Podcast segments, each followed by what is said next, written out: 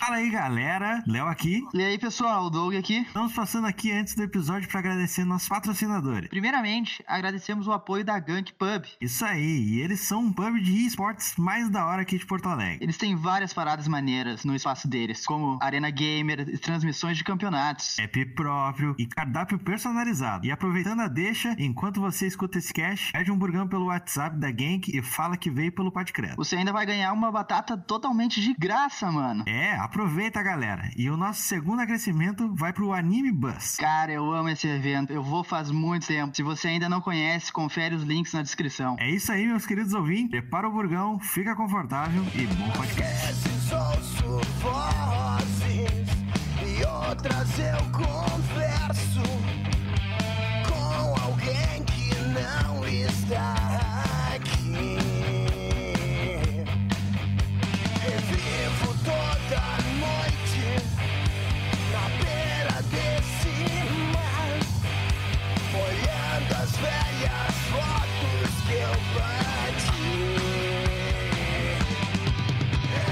Bom dia, boa tarde, boa noite, meus queridos ouvintes do Pod Credo. Sejam muito bem-vindos mais uma vez. E hoje, nessa semana, a gente está recebendo aqui dois convidados para falar de um assunto bem legal, que é sobre fotografia e trabalhar com fotografia e tudo mais. E nosso primeiro convidado da noite, ele é fotógrafo, videomaker, é publicitário, ele trabalha com ensaios e eventos, ele é lá do Rio de Janeiro, mais precisamente da, da Tijuca. Teve a sua primeira formação em nutrição, mas diz ele que tem um link com publicidade aí. E aí hoje, durante a pandemia, ele teve que se reinventar um pouquinho e acabou trabalhando com ensaios femininos. Ele, Bruno Oliveira. E aí, galera, tranquilo? Tudo de boa. Também para nos acompanhar aqui, para fazer perguntas, para sanar dúvidas também, a nossa pequenina gurezinha pé no chão, de acordo com ela, vegetariana, aspirante a fotógrafa, fez um semestre em psicologia e de acordo com o namorado dela, ela canta bem. Isabela Andrade. E aí, gurizada, tudo bem? Tudo certinho. De boinha. E na nossa bancada aqui também, como sempre, de praxe, temos o nosso comediante da sala, Doug. E aí, pessoal? E eu tiro foto igual tiozão. Temos também o nosso mestre dos magos, o ancião, o cara que fez a primeira máquina fotográfica, Erli. Ah, vai te catar. e aí, pessoal, beleza? E temos também na bancada o nosso máximo editor de, de áudios, Matheus Goulart. Acho que evite tirar foto, né? Nem, nem compartilhe muito. Bom, eh, o assunto da semana, como já tinha informado, ele é sobre fotografia. Eu acho que a gente pode bater um popinho aí, sanar um pouquinho das dúvidas. Mas antes a gente pode saber um pouquinho mais dos nossos convidados, né? Quem é Bruno Oliveira e quem é Isabela? Primeiras damas. Primeiras damas? Ah, cavaleiro. Bom, ahn, eu acabei terminando o meu ensino médio e desde criança eu sempre amei muito fotografia.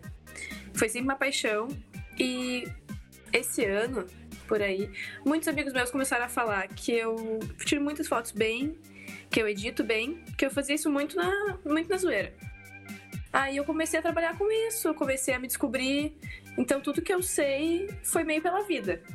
Foi bem, tipo, testando, ouvindo várias pessoas que eu conheço. E no fim, hoje eu tô aí, né? Fiz psicologia, então isso me ajudou muito a trabalhar com pessoas, ah, principalmente de modelos. Ah, a gente vai desenvolvendo técnicas, né? Eu tô procurando me aperfeiçoar. E fora que tu é modelete também, né? Tirava altas fotinhas lá. Ah, eu já fiz alguns trabalhos. Hoje nem tanto, mas antigamente. E tu, Bruno, conta um pouquinho mais pro pessoal aí pra eles saberem quem tu é. Então, é, já fazendo o link, né, que eu tinha falado sobre nutrição, Uhum. quando tava no ensino médio, apareceu a oportunidade de eu fazer um técnico em nutrição. Aí eu fiz. Depois, é, com o tempo, eles me chamaram para a primeira turma de nutrição da FABA, Faculdade Bezerra de Araújo. E aí eu me formei.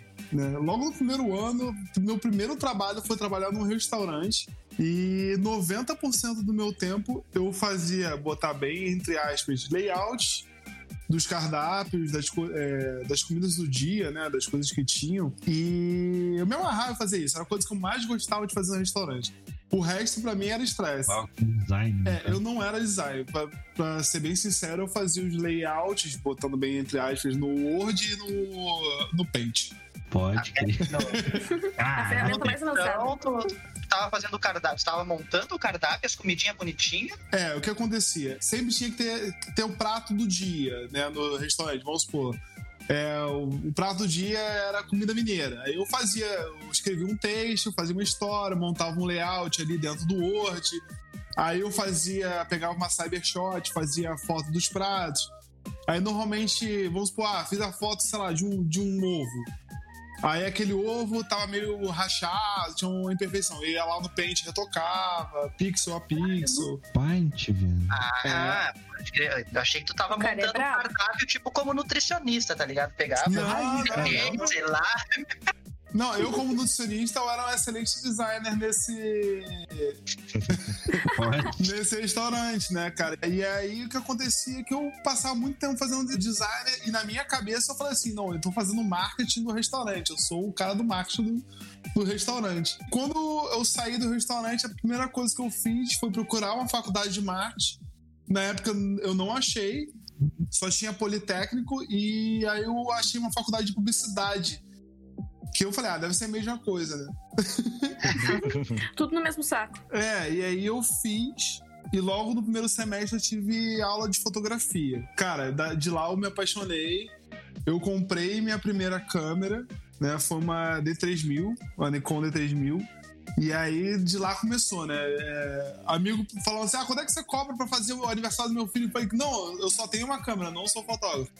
Mas de lá pra cá começou, né, cara? Eu, eu tinha amigo que tinha casa de festa, me chamava direto. E, pô, isso tem 10 anos. E ter a câmera é que nem aquele pessoal que tem aqueles carros com caçamba, né? Tá sempre fazendo mudança dos amigos, né? É, exatamente. Mas demorou muito tempo pra tu começar a cobrar pro pessoal e adquirir equipamento? Ou tu foi, sei lá, Não, como é que primeiro, eu primeiro comprei a câmera. A primeira coisa que eu comprei uma câmera, ela custou mil reais a câmera e a lente.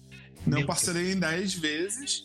Assim, eu, eu fazia evento é, cobrando 100 reais, que a minha, a, a minha meta era pagar a câmera, né? Sim. É, os meus primeiros eventos foram pagos. Eu nunca. é, eu não fiz eventos de graça, né? Uhum. Mas foram 100 reais os meus primeiros eventos porque as pessoas apostaram em mim. Mas eu não, eu não tinha noção do que eu tava fazendo. Eu botava a câmera no automático e tava lá. Não tinha que mexer nas funções manuais dela, arrumar foco, ISO, nada. Não, porque na verdade, assim, eu sabia fazer, mas eu não tinha a manha de fazer isso rápido. Então, até eu pegar a manha de fazer, demorou bastante, né? É, e, é- e com o tempo eu fui trocando de equipamento, fui aprendendo, eu comecei a fazer um monte de curso, né? Eu com, com dois anos de fotografia achava que era o fotógrafo né, top, e aí é, eu fui descobrindo que ca- cada vez mais eu vou descobrindo que não, né? Mas a Sim. gente tem, tem muito mais que aprender, então, assim, é, eu fui crescendo. Eu tenho 10 anos de estrada de fotografia e vídeo. É, de vídeo, na verdade, eu tenho um pouco mais, que foi- eu comecei com vídeo, depois eu fui pra fotografia, né? Que foi o meu primeiro estágio é, quando eu tava na faculdade de publicidade, foi numa produtora de vídeo. Mas é isso, eu tô há 10 anos na estrada. Pode crer. Mas vídeo rende mais, né? Eu tenho um primo meu que é fotógrafo, ele diz que vídeo rende bem mais do que ser só a fotografia em si. É, pois é, os trabalhos de vídeo são bem mais é, remunerados, né? Mas é São muito bem mais melhores. trabalhoso, né? Depende, depende muito da proposta do que você vai fazer. Por exemplo, eu fazer, é, eu entregar fotos, às vezes é muito mais trabalhoso do que eu entregar vídeos. Eu vou dar um exemplo do que eu trabalhei eh, praticamente ano passado inteiro. Eu trabalhei com esportes. Você trabalhar com esportes é muito mais trabalhoso você fazer fotos do que você fazer vídeos. Porque eu já tenho. Fotos, eu já tenho que entregar o, o trabalho final pronto. O vídeo não, eu- eu só entrego o bruto e o pessoal lá edita. Então depende muito. Mas normalmente é, vídeo, se você for contar a produção, pós-produção, colorização, etc., ele dá mais trabalho. Até porque O vídeo são várias fotos, é um conjunto de várias fotos, se você for pensar. Sim. Pode, é o teu trampo com vídeo, tu só faz e passa pro pessoal. Tu não, não faz toda a edição to- que tem por trás. É, depende do trampo, entendeu? É isso que eu tô te falando. No, no ano passado inteiro, os, os trabalhos é, que eu fiz pra essa empresa de, de corrida de rua, eu só entregava os trabalhos, eu não, não editava. Né? Mas em compensação, quando eu fazia foto, era. Eu tinha que fazer as fotos é, de tudo que eles pediam e editar 40 fotos e entregar até 2 horas da tarde, sendo que a corrida terminava 11 da manhã. Nossa, Nossa. Eu demoro Meu dias pra editar 40 fotos. É. Vai, já mostrou uma pasta que ele tinha que editar. Não lembro quantos dias ele tinha agora, mas ele tinha 500 fotos pra editar, assim. E eu fiquei, meu Deus, cara, como é que tu consegue? é muita. E as coisas têm ficado muito mais dinâmicas, né? É, cada vez mais os clientes estão querendo as coisas em tempo real. É, muito cliente às vezes me procura porque eu tenho câmera que tem Wi-Fi, eu já consigo fazer a foto e passar pro cliente na hora. Sem edição, sem nada, sem dar um retoque, sem tirar a espinha ali. sem tirar espinha nem nada. Mas dependendo do que você vai fazer, não tem essa necessidade toda de você. Vamos supor, às vezes foto pra você fazer pra social media que tem que ser em tempo real, de alguma coisa que tem que ser em tempo real. É, por exemplo, justamente de corrida de rua, eu cobri pro, pelo Banco do Brasil uma corrida onde eu precisava fazer as fotos e postar. Eu, co- eu cobri a corrida como social media Aham. né? Aí eu precisava fazer as fotos e postar na conta deles. Então, além de fazer stories, fazer alguns videozinhos curtos também, eu precisava fazer as fotos em tempo real, passar pro celular, postar e Nossa, era trampo. edição mesmo. Tá, mas tu botava. algum- Tem, a, a câmera tem algum certo filtrinho assim? Ou ia no modo RAW puro mesmo e postava? É, quando você faz essas fotos em, em JPEG, quando você passa pro Wi-Fi, é JPEG, né? Você não passa em Sim. RAW. Se você já faz a- o balão de branco, você já tem uma presetagem da câmera, né? né? Eu, normalmente eu coloco a câmera no modo flat e eu dou uma pequena editada. O que que é o modo flat? É um modo que eu tenho pouco contraste, pouca saturação. É um modo que, na, na verdade, a, a foto em JPEG Essa opaca, assim. Ah, pô, é, ela fica mais opaca, ela fica mais opaca. E aí, quando, é, ela como JPEG, eu tenho mais liberdade de edição é, do que se eu já colocasse alguma coisa mais saturada, uma coisa mais vívida, assim. Então, com esse modo flat, com esse modo mais opaco, eu acho que em português, é, quando você coloca na câmera, tá escrito opaco.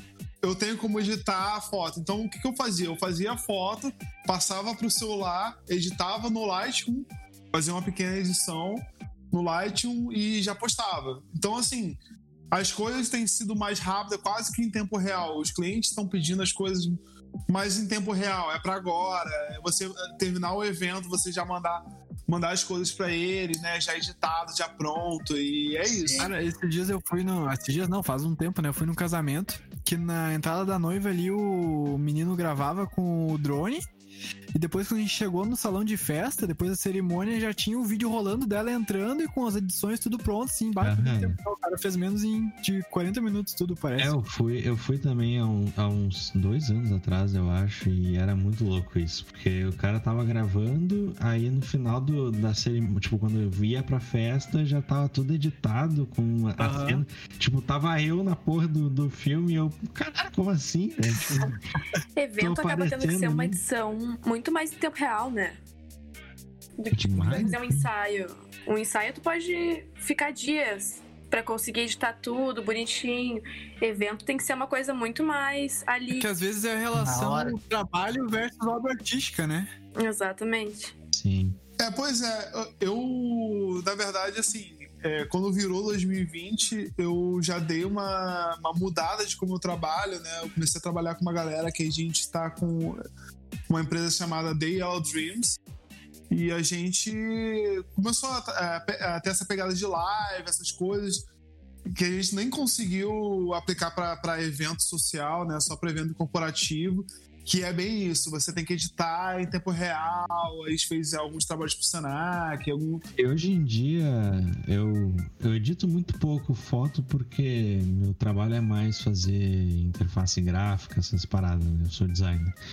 É, mas é, quando eu vou editar, por exemplo, uma foto para eu postar no Instagram ou postar num negócio, é, tem muito preset no Lightroom lá que facilita a vida, que tu simplesmente aperta um botão. Que hoje em dia tem essa opção, né? Tipo, Tu tira uma foto, aperta um botão, a foto sai bonita. Ah, Tem isso no, no Lightroom do, do, do celular? Porque eu baixei Sim, o Lightroom pro celular e eu caguei na foto. Barbaridade. Só que tu tem que ou tu compra os presets ou tu lembra de, de fazer preset, né? Aí, né? Como a gente é pobre, a gente tenta fazer na mão mesmo. Ah, vai descobrindo o aplicativo. Eu mando pra é vocês alguns também. Ah, beleza. Aí, ó. Vamos ter preset de, de gente profissional aí, ó. Eu já podem- muito no Lightroom. Ah, muito preset já usei. É. Uhum. Eu comecei no Lightroom. Hoje eu uso muito pouco. Eu uso muito mais um o que eu descobri que é o Coloro. Tem muito mais coisa, tipo, muita mais opções pra tu conseguir deixar a foto legal. De correção de cor e coisas assim. Mais que o Lightroom? Uhum. Vou te dizer, ele é bem mais completo. Cara, e é pago? Não. Pior que não. Olha aí, 0,800. E vou te dizer, Como é que é todas as minhas fotos são, são editadas ali. Coloro. Coloro, Ó. com K. Ali é o merchan do aplicativo. É, nos paga. É, paga nós. É de graça, cara. Por que não pagar a gente? É, exatamente. Ué, deve ter um plano pago lá. Ah, deve ter. Mas, tipo, eu me viro com, com o que é gratuito. E vou te dizer, eu consigo Sim. fazer muita coisa legal. Eu ia perguntar o nicho deles. O lá, o que, que eles preferem? Qual Eu faço muito mais ensaio que individual. Ah, individual. É. Ai, Normalmente eu faço em Isso. família e coisa assim. Mas é mais Hum. ensaio mesmo. Em eventos, ainda não fiz. Isso aqui. Como é que tá sendo pra fazer isso nessa pandemia, assim? Então, eu comecei na pandemia, né? E eu queria Uhum. comprar uma câmera profissional. E a minha mãe é maquiadora e ela trabalha muito com isso. De foto, vídeo, essas coisas. Então eu fui perguntar pra ela se valia a pena, qual modelo ela me indicava. E ela, eu uso pra fotografar o iPhone 11, que eu acho que tem uma qualidade de câmera maravilhosa. E ela falou pra mim: se tu tem o iPhone 11, não tem por que tu comprar uma câmera. Porque a, a qualidade é muito melhor de muitas câmeras por aí. E é muito mais prático, né? Então eu pretendo comprar ainda uma câmera, mas por enquanto eu me viro muito bem com a câmera do iPhone. Uma coisinha mais simples. assim. Se for, se for pra comprar, tem que comprar uma no mesmo valor do iPhone, né? Exatamente. Tem que comprar uma com a mesma disso. qualidade, coisa assim. Porque com o iPhone eu É. consigo mexer em muita coisa que certas câmeras também não pegam, né? Muita coisa do iPhone que a câmera não vai. Comprar uma câmera de entrada talvez não vá ter o recurso que o iPhone tem, né? De edição de Exatamente. aplicativo, de coisa, né? Ah, Ah, não, e o bom do iPhone é que eu não preciso transferir nada, né? Porque eu já tenho tudo no celular. Então eu já posso editar tudo por ali. rapidinho. Eu- É que eu acho que a vantagem da, da câmera é tu poder modificar ela a teu bel prazer, né? Tipo, tu Ah, quer total. trocar a lente, tu bota uma diferente, dependendo da foto. Bom, o- vocês que são fotógrafos, vocês Sim, não, podem total. falar melhor, né? Eu já trabalhei com câmeras profissionais que, né, tu conseguia trocar a câmera, tu. Trocar a câmera não, trocar a lente. Claro, tu tem uma, uma liberdade maior pra fazer as fotos. Mas ainda assim, eu acabei preferindo usar o iPhone, pelo menos por enquanto. Conforme eu for crescendo, aí eu vou mudar a câmera. Mas eu vou te dizer, eu me viro muito bem. Até agora, o iPhone não me deixou a desejar. A única coisa que eu acho ruim do iPhone realmente é que, é, tirando a parte técnica, né? É que as pessoas não, não vão te valorizar muito por É, isso, né? total. Porque Já teve muita gente me falando isso. Mas os clientes que eu tive já, tipo, fiz ensaios com o iPhone e me falaram que ficaram maravilhosas, que, tipo, não, não perde pra câmera. Muito pelo contrário ainda, né? Tão bom assim. Vou te dizer, o 11 é. Ele é paulado. Eu acho que, eu acho que o pessoal não, não vai querer, talvez, eh, fazer. Caso eles queiram fazer, sei lá, tipo, uma foto pra botar. Tipo, ampliar a foto, saca? Uhum. Talvez a, a qualidade não vá ficar tão boa na hora de eh, fazer uma versão dela maior. É, um banner, alguma coisa assim. Mas eu acho que, tipo, o teu não nicho não sabem, é. né? É, por enquanto eu não trabalho com isso, sabe? Tipo, eu trabalho muito mais fazendo fotos pra rede social. Pra, tipo, Exato. pessoal que é blogueiro e gosta de ter fotos ali pra postar, tipo, um ensaio inteiro. Tanto que eu, já, eu fiz semana passada pra uma menina que é blogueira E ela pegou, tipo, umas 30 fotos, tudo pra postar no Instagram, sabe? Então, pra rede social funciona, que é o meu nicho agora. A gente vai precisar de umas fotos bonitas pra nós aí daqui a pouco. É, que barbaridade, né? Olha aí, fechamos já o job. Estamos ficando blogueirinha, né? É, a, a qualidade do iPhone, se se você for comparar, é mais ou menos a qualidade de, um- de uma câmera de drone, né? Então não deixa tanto a desejar. Ele só tem realmente menos ciência de cor, menos profundidade e tal, é, menos recuperação do que uma câmera, mas é, dá pra fazer bastante coisa, né? Eu faço algumas fotos com, com o iPhone também, e lógico que eu consigo perceber a qualidade Ah, não, absurda total, de uma, né? Não tem como tu foto de comparar. câmera. Mas ainda assim, né? Mas eu acho que. É, eu acho. Mas eu acho que dá pra fazer bastante coisa, né? No Assim, iPhone ele tem a opção de tirar foto no modo RAW? Tem. tem. Mas não, não, não nativo, mas tem. Por exemplo, se você fotografar direto no Lightroom, ele fotografa em DNG, É. que é o RAW do iPhone. Então Ah, funciona então bem. uma dica aí, ó. Pega o, o Samsung. No, no meu, eu tenho o Galaxy Note 8, ele, ele tem a opção de tirar em modo RAW já direto na câmera. Foi bem legal. Pra quem não sabe o que, que é RAW, é que a foto ela vem separada em camadas. Então, tipo, tu consegue trabalhar o fundo separado do. Tipo, cada plano tu consegue trabalhar A foto separadamente. em RAW, ela é uma foto que ela não teve compressão nenhuma. Né? É uma foto que, na verdade, ela nem é uma foto, ela é um conjunto de dados. Tanto que você consegue abrir uma foto em RAW, por exemplo, em aplicativos de edição de, de Sim. texto. É que quando, é, por exemplo, eu trabalho com Photoshop. Quando eu abro a foto em, RAW, eu consigo. Ela, ela meio que faz esse trampo que eu te falei, tá ligado? Ela separa, por exemplo, o fundo, é tipo é o último plano, o segundo plano, que seriam, sei lá, alguns elementos que estão um pouco mais próximos do, do hero, que é a, a pessoa, ou um objeto que tá em foco. E o primeiro plano, É, que é pode o, o o Photoshop hero. que faz isso, né? Não, É, eu consigo. é- câmera, né? Meu Deus, eu, vou ter que, eu vou ter que abrir uma, uma foto em Pode ser. Tipo, ele, tu consegue meio que tram- trampar na foto com. Tipo, de, de uma forma muito mais específica, tá ligado? Ah, claro, claro. Acho, eu acho da hora, assim. tipo, eu, não, eu não sei se toda câmera faz isso, mas. Ah, não são todas, mas é um trabalho bem interessante. Isso provavelmente de- deve ser. Deve aparecer pra você em camadas, por- não por conta do RAW, mas por conta do foco. E aí o Photoshop ele consegue. É, tipo que nem a câmera do iPhone é, ou do Samsung, que você consegue fazer aquele modo retrato e ela entende que você tá na frente, tem o fundo e tal. É, eu, acho que, eu acho que é mais ou menos por aí, entendeu? Pode ser, essa parte técnica mas assim- não, manjo muito. Não, acredito que seja por, por conta disso. Mas enfim, cara, é, é uma, é uma diferença absurda de quando você fotografa em RAW ou JPEG. Assim, JPEG é, é a foto já foi comprimida, você já tem uma, uma pré-definição, você já sabe o que você quer fazer, é aquilo, e você não vai editar a foto. Uhum. Então você já faz em JPEG. Agora, se você precisa. Ah, preciso de uma recuperação de fundo, trocar, sei lá, a cor do matinho que tem ali. Quero colo- O matinho tá verde, eu quero colocar ele meio amarelado, né? Como se fosse outono. É, esse tipo de coisa, mudar o balanço de branco, né? Quando você faz no JPEG, dá umas aberrações muito absurdas.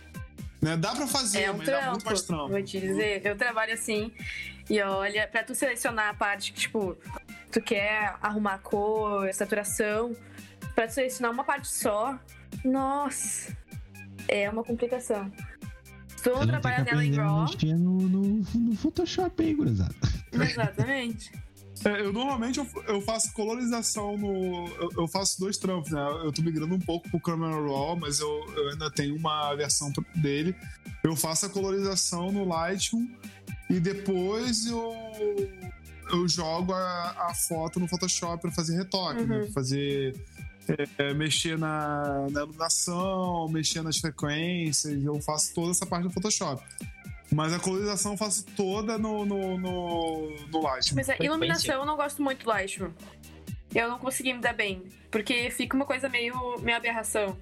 É, Tá. meio, é, meio, é bem ruim mesmo. Uhum. Mas pra editar cor, pra fazer colorização é maravilhoso. Eu gosto. Tipo, tem vários presets que tu bota assim pra ajustar a cor e ele escaralha, escaralha a foto, fica toda estourada, toda, toda Uhum. zoada. É, até pra usar preset você tem que saber. Tem que ter uma noção, mesmo pra usar P7. Então já vou desistir do Lightroom mesmo. Não, vai, velho. Ah, é bom, é uma boa plataforma. O uso da que a Isabela usa. Ele é bem intuitivo, sabe? Tu não sabe muita coisa de fotografia, mesmo assim tu consegue usar o Lightroom tranquilo. Eu comecei, tipo, sem saber nada, eu comecei no Lightroom. Depois que eu fui estudando mais, me aprofundando, e eu migrei pra outros aplicativos. Hoje eu uso uns cinco aplicativos. Nossa. É, eu uso, eu uso só pra tirar foto. O meu celular só uso pra tirar foto de paisagem das minhas gatas. Quase nunca tiro foto minha. Olha, eu vou te dizer que eu também não tiro foto minha. Esses dias É eu queria muito- postar uma no meu Instagram e eu não tinha nada. Eu tenho só de outras pessoas. Ah, eu te entendo. Só que eu tenho só da minha gata ou, do, sei lá, do nascer do sol, que eu sou uma pessoa noturna, né? Daí eu tô sempre vendo o sol nascer. Nossa, total. Eu também. E tu, Bruno? Qual que é o mais o teu nicho? É, então, eu, eu tô numa metamorfose absurda, né? Porque eu comecei com um evento, né? Que nem eu falei, com, com festa infantil, pra ser mais exato. Aí eu comecei a estudar como eu fiz nutrição, eu, eu acabei fazendo fotos de gastronomia, né? Fazendo cursos de fotos de gastronomia. E migrei pra esse nicho, mas aqui no Rio é muito fraco, assim. É muito ruim de você arrumar trampo disso. Aí eu voltei para evento, que aí eu comecei a fazer casamento, eu fiquei cinco anos fazendo casamento. E aí ano passado. É, eu já fazia alguns trampos também de, de corrida de rua. Ano passado, praticamente, tudo meu foi corrida de rua. E esse ano, cara, mudou totalmente pra mim, porque eu tive que me virar nos 30, né? Com corona, com eu fiz um investimento absurdo em equipamento no começo do ano, eu viajei, comprei equipamento. E aí, quando chegou, corona. Eu falei, ah, meu Deus do céu. Aí eu apostei no corporativo, que, que manteve durante muito tempo, né? É, fazendo a galera que tava sobrevivendo da Covid com preço muito mais lá embaixo, porque a galera não tava querendo Corporativo é o quê? pagar. De empresas? Isso, isso. É, por exemplo, a pessoa. Vou te falar, eu tô fazendo alguns, algumas fotos e vídeos de um médico que ele vende testes de Covid-19, né? Ele faz, ele faz os testes de Covid-19.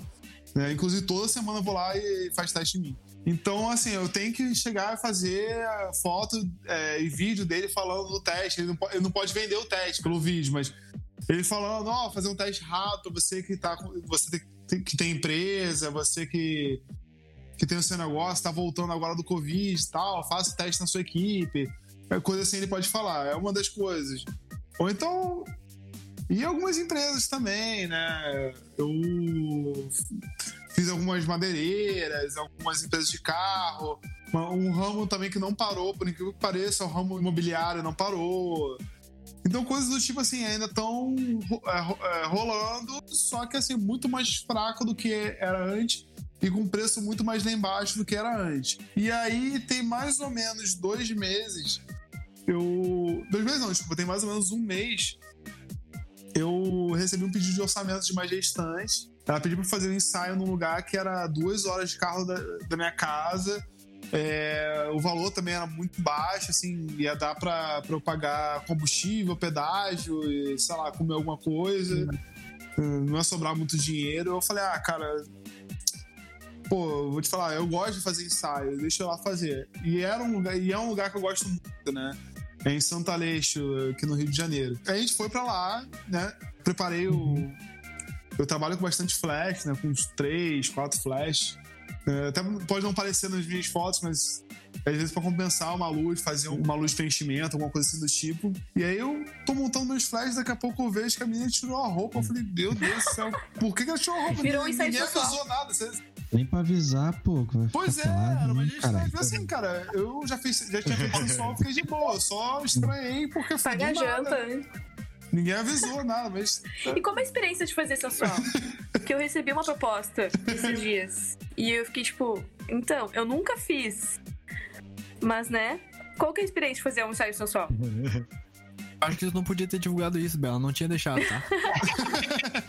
Então, assim, é, eu fui muito receoso antes de fazer meu primeiro sensual, porque Total. Mas sabe, né? existe um grande preconceito de um homem fazer um sensual feminino, né? E existe um tabu na minha própria cabeça que eu falei, não, porque eu vou fazer E aí as pessoas vão pensar errado, que isso que lá, e tal, tal, tal. Eu sou uma pessoa assim, eu vejo o nu, o nu como uma arte, acabou, ponto final.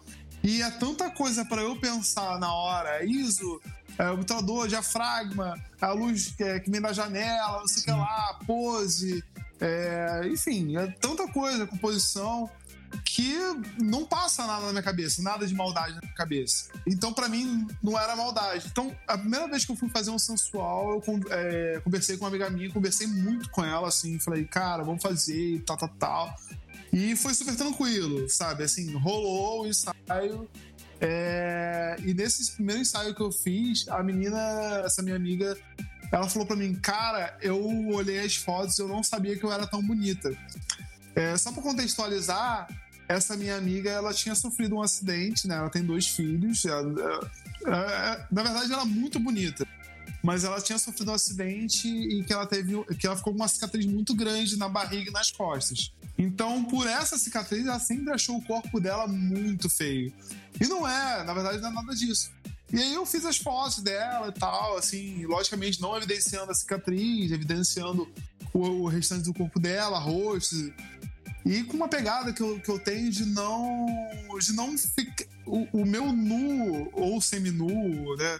Ele não tem essa pegada sensual de exploração do corpo feminino. Uhum. Uhum. Uma pegada de nu. Se vocês olharem no meu Instagram, é uma pegada. É, é um nu.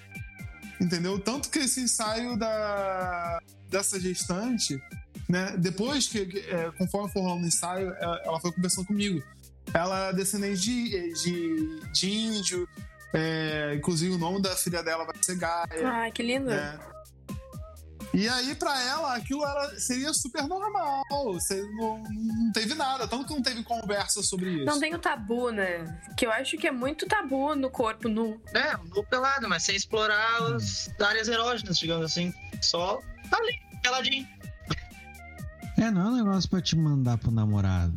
Exatamente. Exatamente, exatamente. Só tá a pessoa ali nua. É, é, Esse ensaio eu coloquei duas fotos no Instagram até agora, né? É, uma dela tapando o, o busto, né? E a, e a segunda aparecendo tudo, só, eu só botei um xizinho, né? No, no- nos mamilos pra poder o Instagram não bloquear. Mas assim, você olha a foto, você, você não- absolutamente não vê maldade nenhuma. Então, é isso que eu gosto, né? Aí, só voltando a respondendo a, a pergunta, é, como é a experiência de fazer um ensaio sensual? Você tem que ser muito respeitoso, sabe? Assim, não ficar olhando pra pessoa Sim. diretamente, assim, buscar sempre olhar nos É. olhos. Eu, eu tô te falando, eu tô falando pra vocês com as experiências que eu tive, tá? É, Sim, até pra pessoa não ficar desconfortável, né? Exatamente. E, por exemplo, como eu sou homem, é, eu faço ensaios femininos dependendo do ensaio, como é que for, a pegada Uhum. e tal. Eu sempre levo uma assistente. Porque, por exemplo, ah, precisa ajeitar o cabelo da, da- da modelo. Né? Pô, eu não vou. Eu não vou. Absolutamente eu não toco na pessoa. Ao contrário de ensaios comuns que eu, que eu fotografo muito tocando, que eu acredito que, que gera uma, uma empatia, uma, uma conexão, né?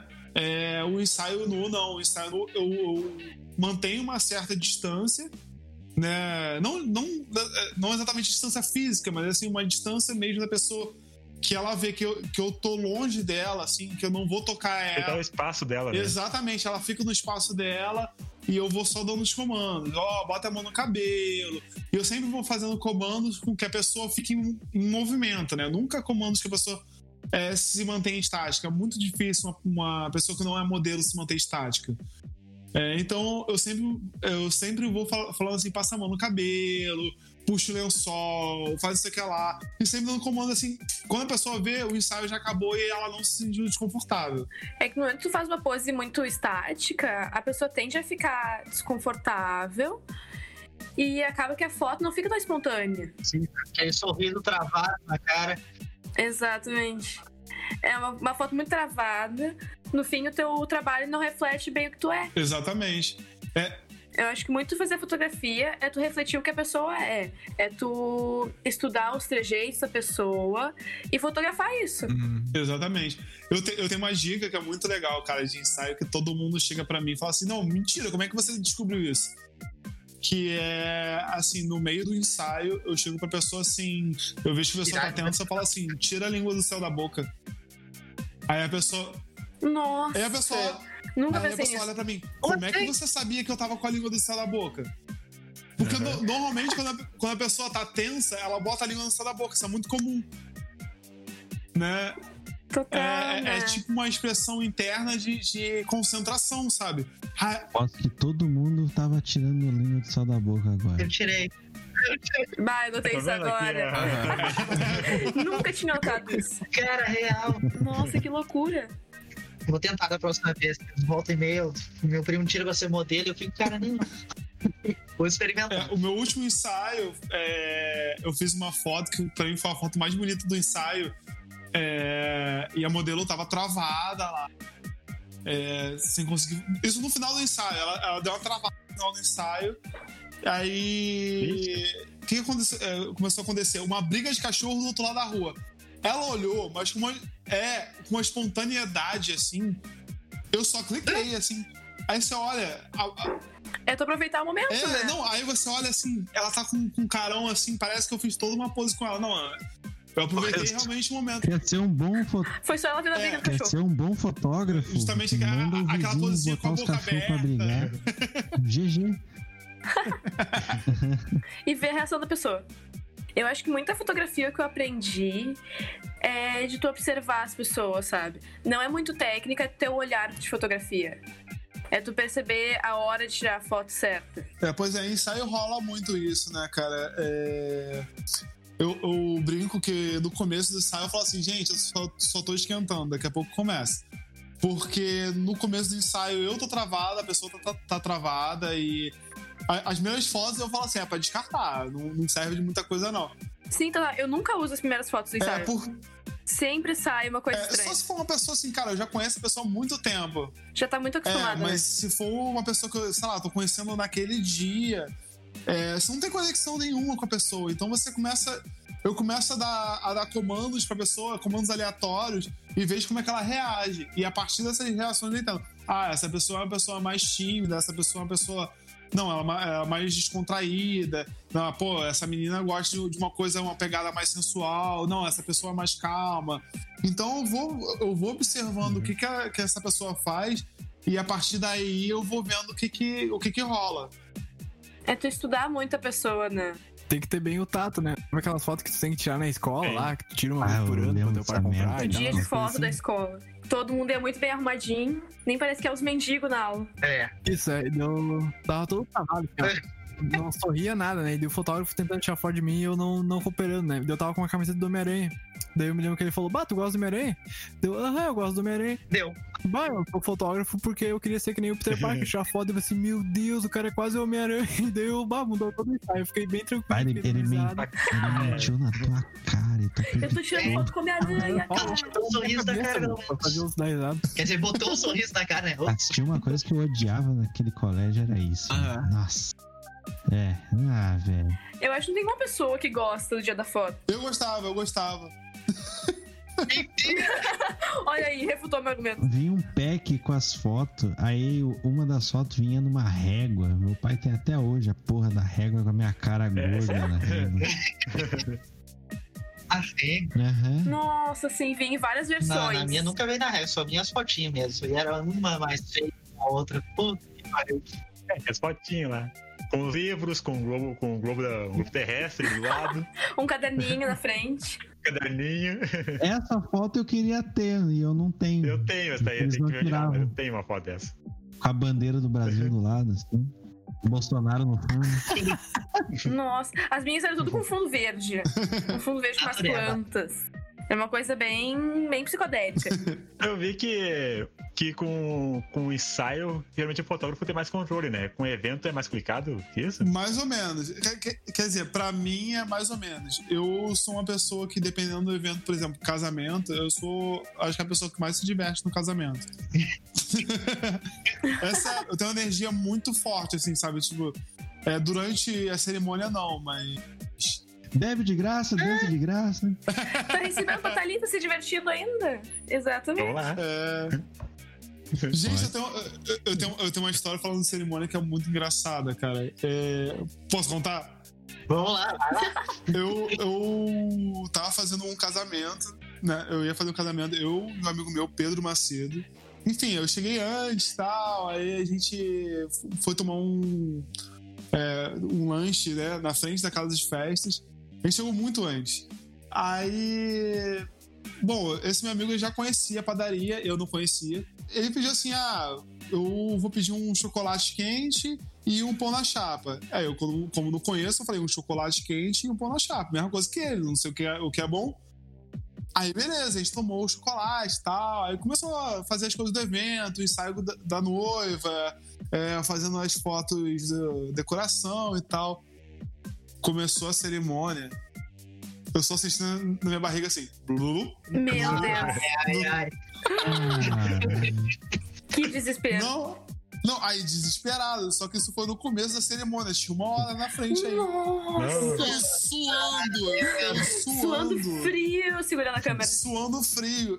Aí, assim, a gente fazendo a cerimônia e tal, eu, eu- eu evitando de movimentar muito, assim, né? Pra não... Sem movimentos bruscos. É, aí. Beleza, aí eu botei uma lente tele pra ficar até meio de longe, consegui fazer mais coisas. aí eu fiz bastante foto na cerimônia, né? Aí quando acabou a cerimônia, o meu, o meu amigo falou assim: Bruno, segura as pontas aí. Eu falei, por quê? Ele falou, vou no banheiro.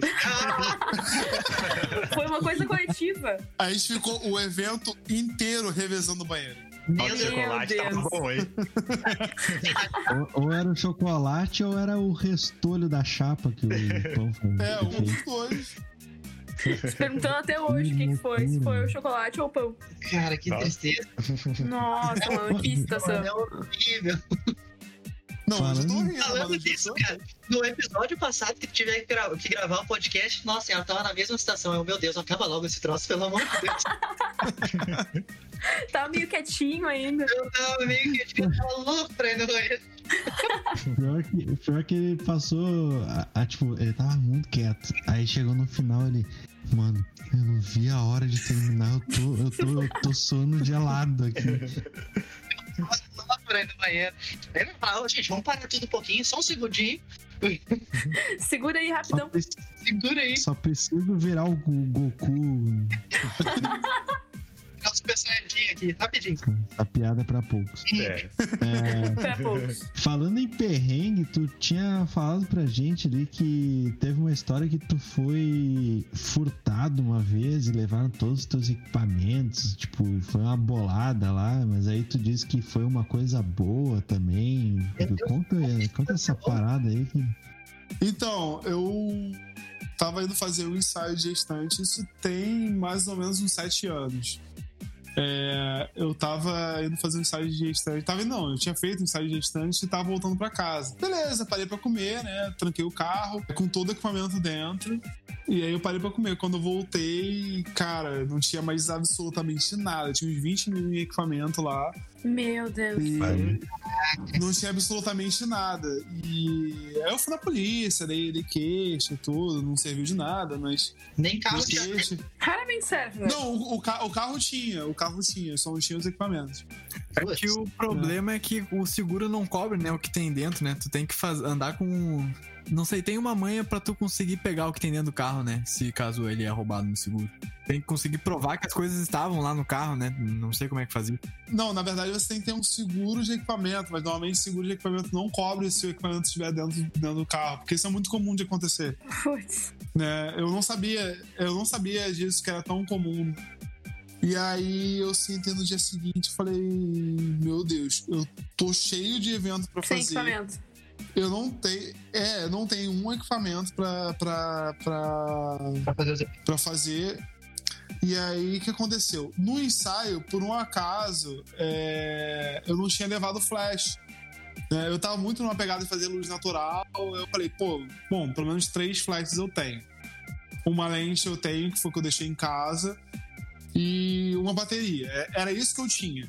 De todo o meu equipamento, eu tinha uma lente, três flashes e uma bateria. Aí eu olhei assim, falei, não, beleza. Deu uma de MacGyver, né? Não, não dei, não. Eu comprei uma câmera mesmo. Eu Parcelei em 12 vezes. Comprei Ah, mas ainda assim, usada. nos 30. Né? É. É, o Matheus já, já imaginou tu fazendo uma câmera escura, colocando a lente na caixa. Quebrou uma assim. garrafa. Como, na tem como, tem como. Mas não dá pra fazer evento, não. Ah, não, fazer evento é mais complicado. É, aí. O que aconteceu? Cara, aí eu peguei a câmera, parcelei em 12 vezes. E eu tinha muito uma mania de comprar num site chamado The Extreme. Não sei se vocês conhecem, mas. É tipo o AliExpress da época. É, e eu Não, comprava tudo quanto é baboseira. Assim, eu vi um negócio, cara, isso pode ser legal, eu comprava. Era, era muito isso. Alimentando o consumismo. Aham. É, e aí, o, o que aconteceu a partir desse dia do ensaio? É, eu fazia muito, muitas coisas, assim, tipo, o- é, muitos eventos, sem pensar no dinheiro. Eu via o valor do mercado. Ah, quanto é que estão cobrando pra fazer isso? Ah, 300 reais. Então eu vou cobrar 300 reais também. Mas eu não sabia o meu valor, eu não sabia o quanto que eu, eu tinha investido, o quanto que o meu trabalho valia, enfim. Aí o que aconteceu? Eu comprei a câmera, eu vi, bom, é, a câmera custou 3 mil, eu vou pa- vou parcelar em 12 vezes, eu tenho que fazer pelo menos um evento de 300 reais por mês pra poder pagar a câmera. Dá. Isso dá, eu já tinha mais ou menos essa agenda fechada. Falei, dá. Mas e aí, eu vou viver de quê? Ah, E pois partir é, desse- né? Bastante, né? E a partir desse momento, eu comecei a pensar: bom, toda coisa que eu comprar a partir de agora, eu tenho que pensar o seguinte: é, isso é mesmo necessário? Eu preciso mesmo disso? E a segunda pergunta é: em quanto tempo isso vai se pagar? Uhum. né? É, porque eu fazia muito disso, assim, ah, eu vou comprar, sei lá, um follow focus pro, pro, pra minha câmera. Aí eu falo assim, pô, eu deixava largado, às vezes não usava, pegava aqueles trilhos de, de, de fazer, eu não usava. Então, eu perdia mu muito dessas coisas, assim, muitos dos equipamentos, mas eu também não usava, e eu gastava dinheiro com isso. É, e a partir desse momento, por que, que eu falo que foi bom? né, eu tive essa retomada, eu olhei pra frente e vi assim, falei, cara, bom, a partir de agora eu tenho o meu preço. é, Eu já tinha visto que pessoas que eu dou muito desconto, esse tipo de coisa, me dá um problema, então eu já comecei a limar esse público. Troquei totalmente meu público, falei, cara, é, eu vou, a partir de hoje, eu vou estudar que nem um desesperado, e eu faço isso há sete anos. Né? Eu tenho mais de 500 cursos que eu já fiz de fotografia. E. Assim. é, eu sou. De certa forma, eu sou grato por esse dia porque mudou minha vida. Eu acho que se eu não tivesse passado por isso, eu ia continuar sendo aquela pessoa comprando o que visse pela frente sem saber o meu próprio valor. Mas tu tá uma experiência assim, muda a tua visão, né? Muda, muda completamente. Uhum. Agora faz sentido a parte do.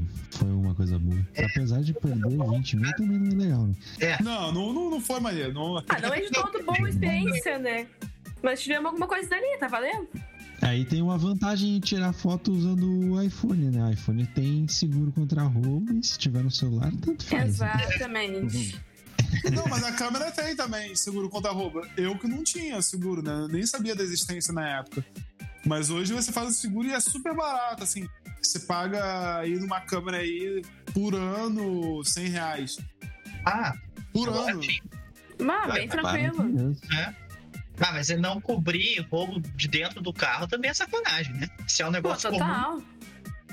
Pô, É, mas é, é justamente por isso. Assim, é- a ideia é não deixe seus equipamentos no carro. Eu, eu, há sete anos, não deixo absolutamente nada no meu carro. Mas eu sou muito apegada com minhas coisas. Eu nunca deixo no carro. Porque eu sei se o que vai num pode acontecer. evento, tu uma, uma- duas malas de, de equipamento, tira foto, faz os negócios, daí tu tá, tá no carro de novo, tu tá com fome, tá viajando, sei lá, duas horas, quer comer um negocinho, para no posto, E vai levar tudo, né? É complicado. né? É, não, po- pois é. Então, eu, te- eu tenho uma prática né, desde esse dia que é o seguinte. Né, esse evento, esse ensaio que eu fiz, eu perdi toda, todas as fotos, eu tive que refazer ele. Né? Bah. É bom que era um ensaio, né? Não um casamento. É, e essa cliente já tá comigo mais ou menos uns oito, quase nove anos. Eu fiz o casamento dela, foi o meu primeiro casamento que eu fiz. Eu fiz um ensaio de gestante, né? Eu fiz um ensaio de casal desde antes do casamento. E todo ano é uma das poucas clientes de infantil que eu tenho, mas é, é- todo ano eu faço pra ela. entendeu? Bah, que Ela legal. É- Ela muda a data do, do, do evento, mas não deixa de me contratar. Ah, coisa boa. Cliente fiel. Mas ainda bem que foi É. só um ensaiozinho pessoal, né? Não foi nenhum evento grande. Exatamente. E aí, a partir desse dia, né, eu trabalho com câmera com dois cartões. É, e um é backup do outro, então assim, acabou o evento, eu boto um cartão na, na meia, né? É, isso. Genial. Desde janeiro pra cá eu adquiri um equipamento que você coloca o cartão, ele já faz o backup, e já faz o backup para um outro HD externo. Então eu saio do evento com quatro backups. Mega preparado. Total. É, não, porque, cara, é Rio de Janeiro, né, gente? Aqui é, Rio de Janeiro. Então, Cara, há um É. tempão atrás eu tava vendo o vídeo do Estevão Romero, não sei se tu conhece, Bruno. Ele é não, um não fotógrafo, conheço. ele fotografa o Sepultura, né? Ele tava contando que quando ele vai viajar Uhum. com os caras, ele faz três backups. Um fica na mala, onde ele leva os equipamentos, o outro fica na mochila, que ele voa com ele no avião, e o outro fica no bolso dele. E não perder de jeito nenhum. assim. Não perdi nada. Perdeu a mala, tem na mochila. Perdeu a mochila, tem dentro do bolso. Então não tem problema. Aí eu roubo a calça daí- dele. Perdeu a calça, tem o cara tá bem mal, né? Ah, daí é complicado. Pô, mas eu vou te falar que aqui no Rio, uma história que, que o meu advogado contou pra mim, né? é, isso foi um pouco depois desse, desse, meu, desse meu furto. Ele contou pra mim que tava tendo na época uma quadrilha que era especializada em roubar foto de fotógrafo de casamento. Eles não queriam equipamento, eles só queriam a foto. Meu Deus. Foto? Sua foto. Depois de cobrar. É, aí aí o que, que eles faziam? Eles, che- é, E o resgate? eles chegavam. é, é, exatamente, eles ligavam pro noivo e falavam assim: ó, eu tô com as fotos do seu casamento, paga 10 mil na minha conta, ou tu não vai ter mais as fotos, né? Caramba. Eu falo pra ele, pode ficar, irmão. Curte Fica aí aí, o caso de novo. imprime. Vai ser mais barato de novo. Já sei que não vai durar. Onde você É, só- foi? Porra, 10 conto, viado. Imagina, Só que esses são 10 de casa. É, só que são de casamentos de luxo, né, cara? Que a É, pessoa sim. gasta, sei lá, 150, 200 mil. Hoje, pra você casar no Rio de Janeiro, uma pessoa normal gasta 50 mil reais. Puta que pariu. É. Então, tipo. Aí você. Porra, mano, dá pra comprar um carro, um carro foda. É, Então, Ah, meu, eu vou viajar, foda-se. Eu não vou bem gastar com foto. Vá se fuder. que a gente vai namorar, se juntar dinheiro pra casar, a gente vai viajar.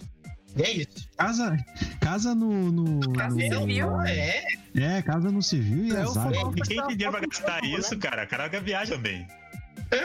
pô, 50 É, azar, né? Tem dinheiro pra fazer tudo dinheiro, isso. ainda viaja e sobra dinheiro. Deus me. Eu, eu pego 5 mil, compro o iPhone e tiro eu as fotos. Exatamente, olha aí. Só vantagens. Mas é aí que acontece que a pessoa já casou, né, cara? E aí, normalmente, o- o que tava acontecendo era o noivo pagava o resgate, aí ele processava o fotógrafo, que quem perdeu as fotos foi o fotógrafo, né? Ixi. E aí, vamos supor, ele pagou 10 mil, 20 mil pro, pro, pro sequestrador de foto e o fotógrafo ia lá e tinha que ressarcir o cara. Bah, Caramba. imagina. né? O, o meu, o meu advogado falou isso pra mim. Ele falou, cara, ó, tu tem que ficar esperto e tal, tu faz backup das coisas. E nessa época, quando ele me contou, eu já, eu já tinha, já tinha o costume de fazer com dois cartões, né? Hoje eu faço quatro backups. Se, se eu vou contar, na verdade, eu tenho cinco backups, porque eu, eu, no final do evento eu já mando algumas fotos pros noivos, algumas coisas do tipo assim. E aí eu já mando editadinha no Light, com tal, com aquele esquema do, do Wi-Fi. Então eu já tenho algumas fotos no celular também. Não todas, né? Mas sei lá, tipo, umas 50 fotos no celular. Então já é alguma coisa. Então eu saio de. Não, já tem uma coisa ali, né? Não perde Aí eu totalmente. saio de lá. Eu, eu, pelo menos, com um HD e dois cartões de memória e o segundo fotógrafo com, com um HD também. Então. O Rio de Janeiro é uma doideira, né? Não, aqui é, aqui é bizarro. Aqui, É uma loucura? aqui você tem que pensar em tudo, cara.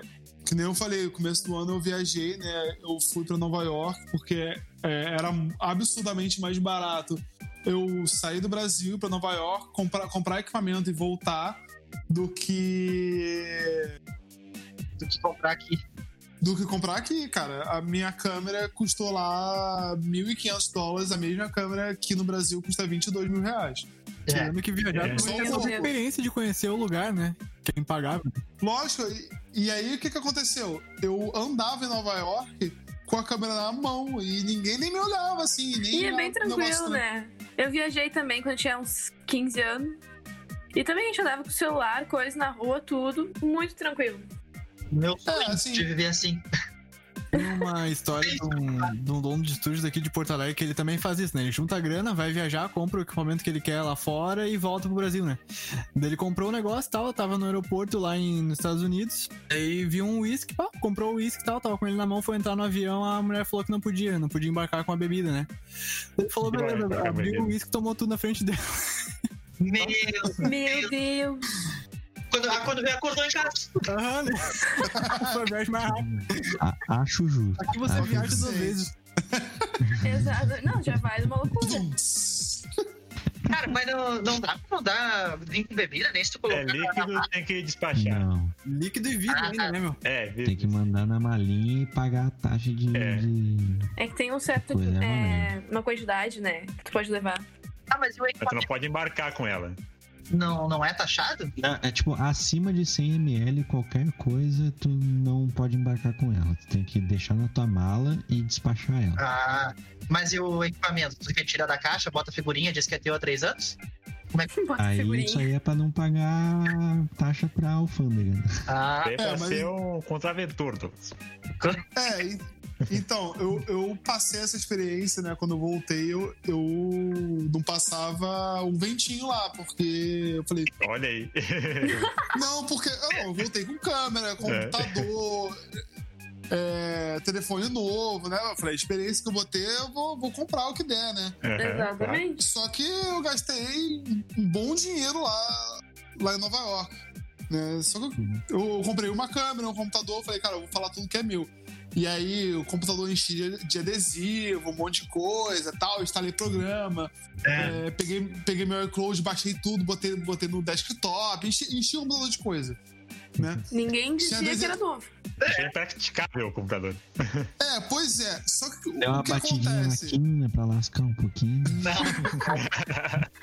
Jesus. Só que o que acontece? Os ca... o, o independente, é, isso eu fiquei sabendo quando eu tava voltando, que independente de qualquer coisa, vamos supor, se você sai com o computador do Brasil, você tem que sair com o computador com nota. Sim. É, Não adianta nem fazer aquele. nem fazer o esquema de declarar, entendeu? Porque eu cheguei a pensar em comprar antes de sair do Brasil, mandar pra alguém lá, é, pegar o, o número de série, declarar aqui, é, mas não adianta. Então. Mas assim, de- é, o, que, o que o pessoal da Receita vê bastante, é, isso não, não é uma regra, pode disparar com uma coisa só, mas o que eles veem bastante é, é se você tá comprando pra revender. Sim, Então- pela quantidade, né? É quanto vai quantidade, né? Tipo, se é só pra ti, eles não. Eles nem se Não necessariamente muito. quantidade, é, não necessariamente quantidade, mas assim, por exemplo, eu comprei um MacBook Pro. É uma coisa que aqui no Brasil custa 12 mil reais. Sim. Né? Lá, mais barato, mais simples. é, lá, lá você compra muito barato. Eu paguei. O dólar tava 3 reais na época, eu paguei menos de mil dólares. Acho que eu paguei 800 tempos. dólares. Uhum. Nossa, É, isso foi em janeiro, tá? Só pra, só pra deixar claro. Ah, viajei em janeiro também. E tava por aí. Enfim, é um valor muito abaixo do que, do que é aqui no Brasil. Na verdade, 12 mil reais é- era o básico. Eu comprei um computador bem, bem parrudo, né? Pra poder editar foto, vídeo. Sim. Então, assim, é um computador que eu, eu trazer ele já vale a pena eu ter ido lá aos Estados Unidos e voltar. A diferença de preço, né? É, Hoje nem então vale eles veem isso também. É, eles veem isso também. Então, assim, tu tem que dar, dar sorte e não ficar naquela assim de, de voltar assim, ah, meu Deus, eu tô voltando pra, pra revender coisa e tal. Cara, vai, faz o seu, fica tranquilo e. o que eu penso, se é teu, é teu. Se tá comprando, não tá comprando logicamente em volume, mas tá comprando uma coisa que é pra você, é uso pessoal, é bem tranquilo, né? Aham. Eu, Ah, eu exatamente, conheço, né? eu conheço uma pessoa que viajava pra revender coisa, mas era coisa pequena, né? Coisa barata. Então ia lá, comprava Victoria's Secret, esse tipo de coisa, que lá é muito barato. Ah, nossa, lá é assim. E aí, quando chegou na alfândega, é, os caras da alfândega chamaram e falaram assim: é, então, você tem essa loja online aqui, você tá vendendo esses produtos e tal. É, dessa vez a gente só vai te taxar, próxima vez a gente te prende. Tem um Nossa. aviso só dão. Cara, mas é tem que trazer. Fazer isso?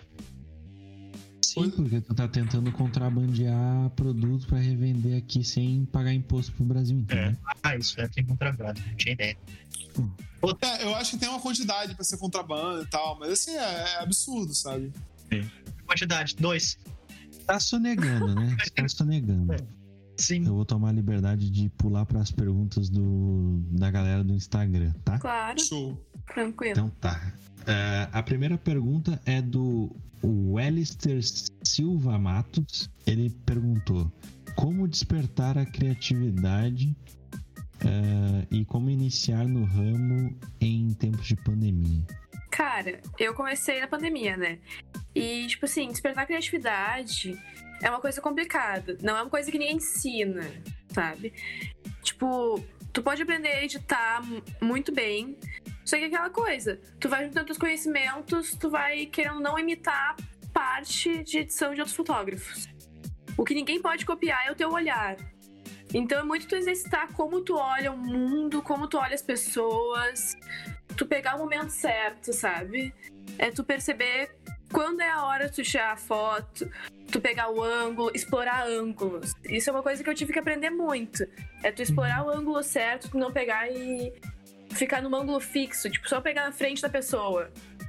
Bah, explorar a pessoa, ah, direção de pessoas também é uma coisa muito importante que eu aprendi. Então eu acho que vai muito nesse pique, sabe? Tu explorar como tu olha o mundo. E nada melhor que a prática também, né? Exatamente, a prática é, tipo assim, a melhor que qualquer aula. Vou te É. dizer. Eu já tive É, lá minhas aulas de fotografia, mas a prática não. Ah, supera tudo.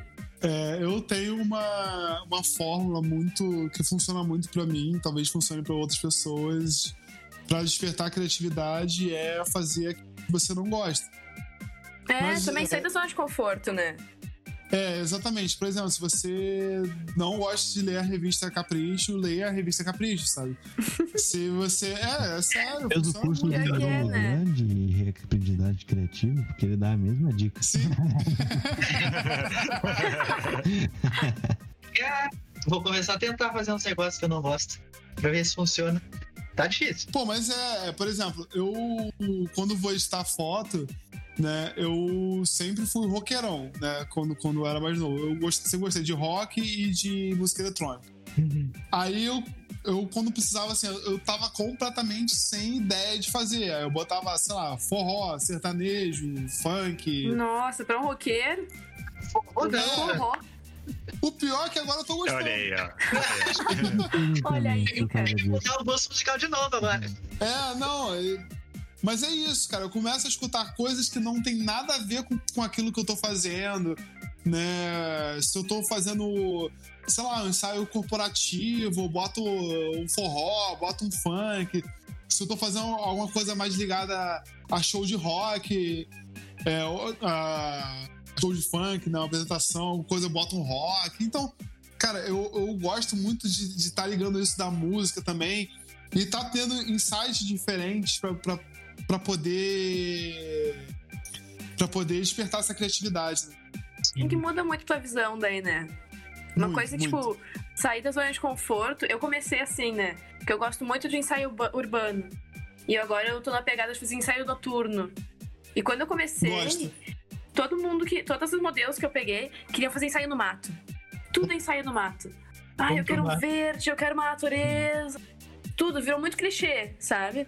Então, a maioria dos ensaios que eu já fiz foi. Foi mato, né? E, tipo, é uma coisa que eu não tinha muita experiência. Eu tive que ir aprendendo.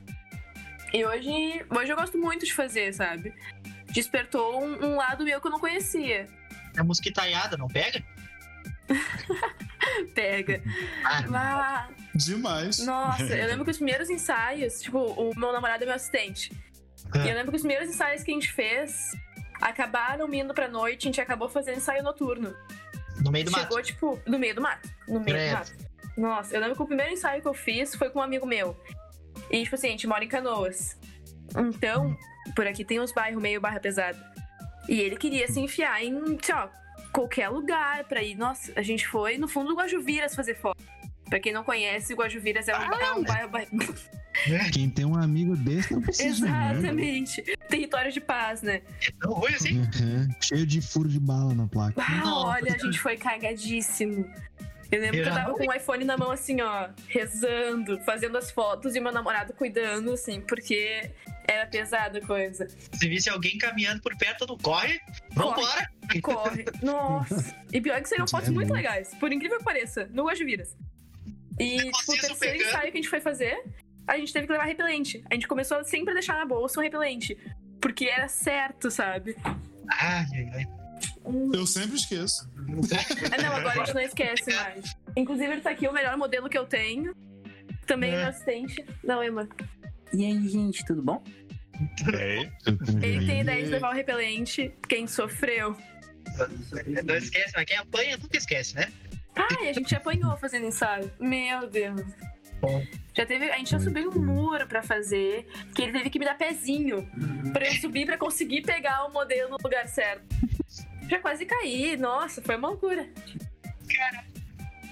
Né, Uma coisa também é interessante, você falou de que só pegava ensaio no mato, né? Aqui no Rio é praia e Nossa, também, sai na praia. Uhum. é, o meu Instagram, meu site, eu fiz por conta de SEO, né? Meu Instagram é arroba fotografia Rio de Janeiro, o meu site que eu tinha na época era fotografiariodejaneiro.com.br, então as pessoas procuravam isso, né?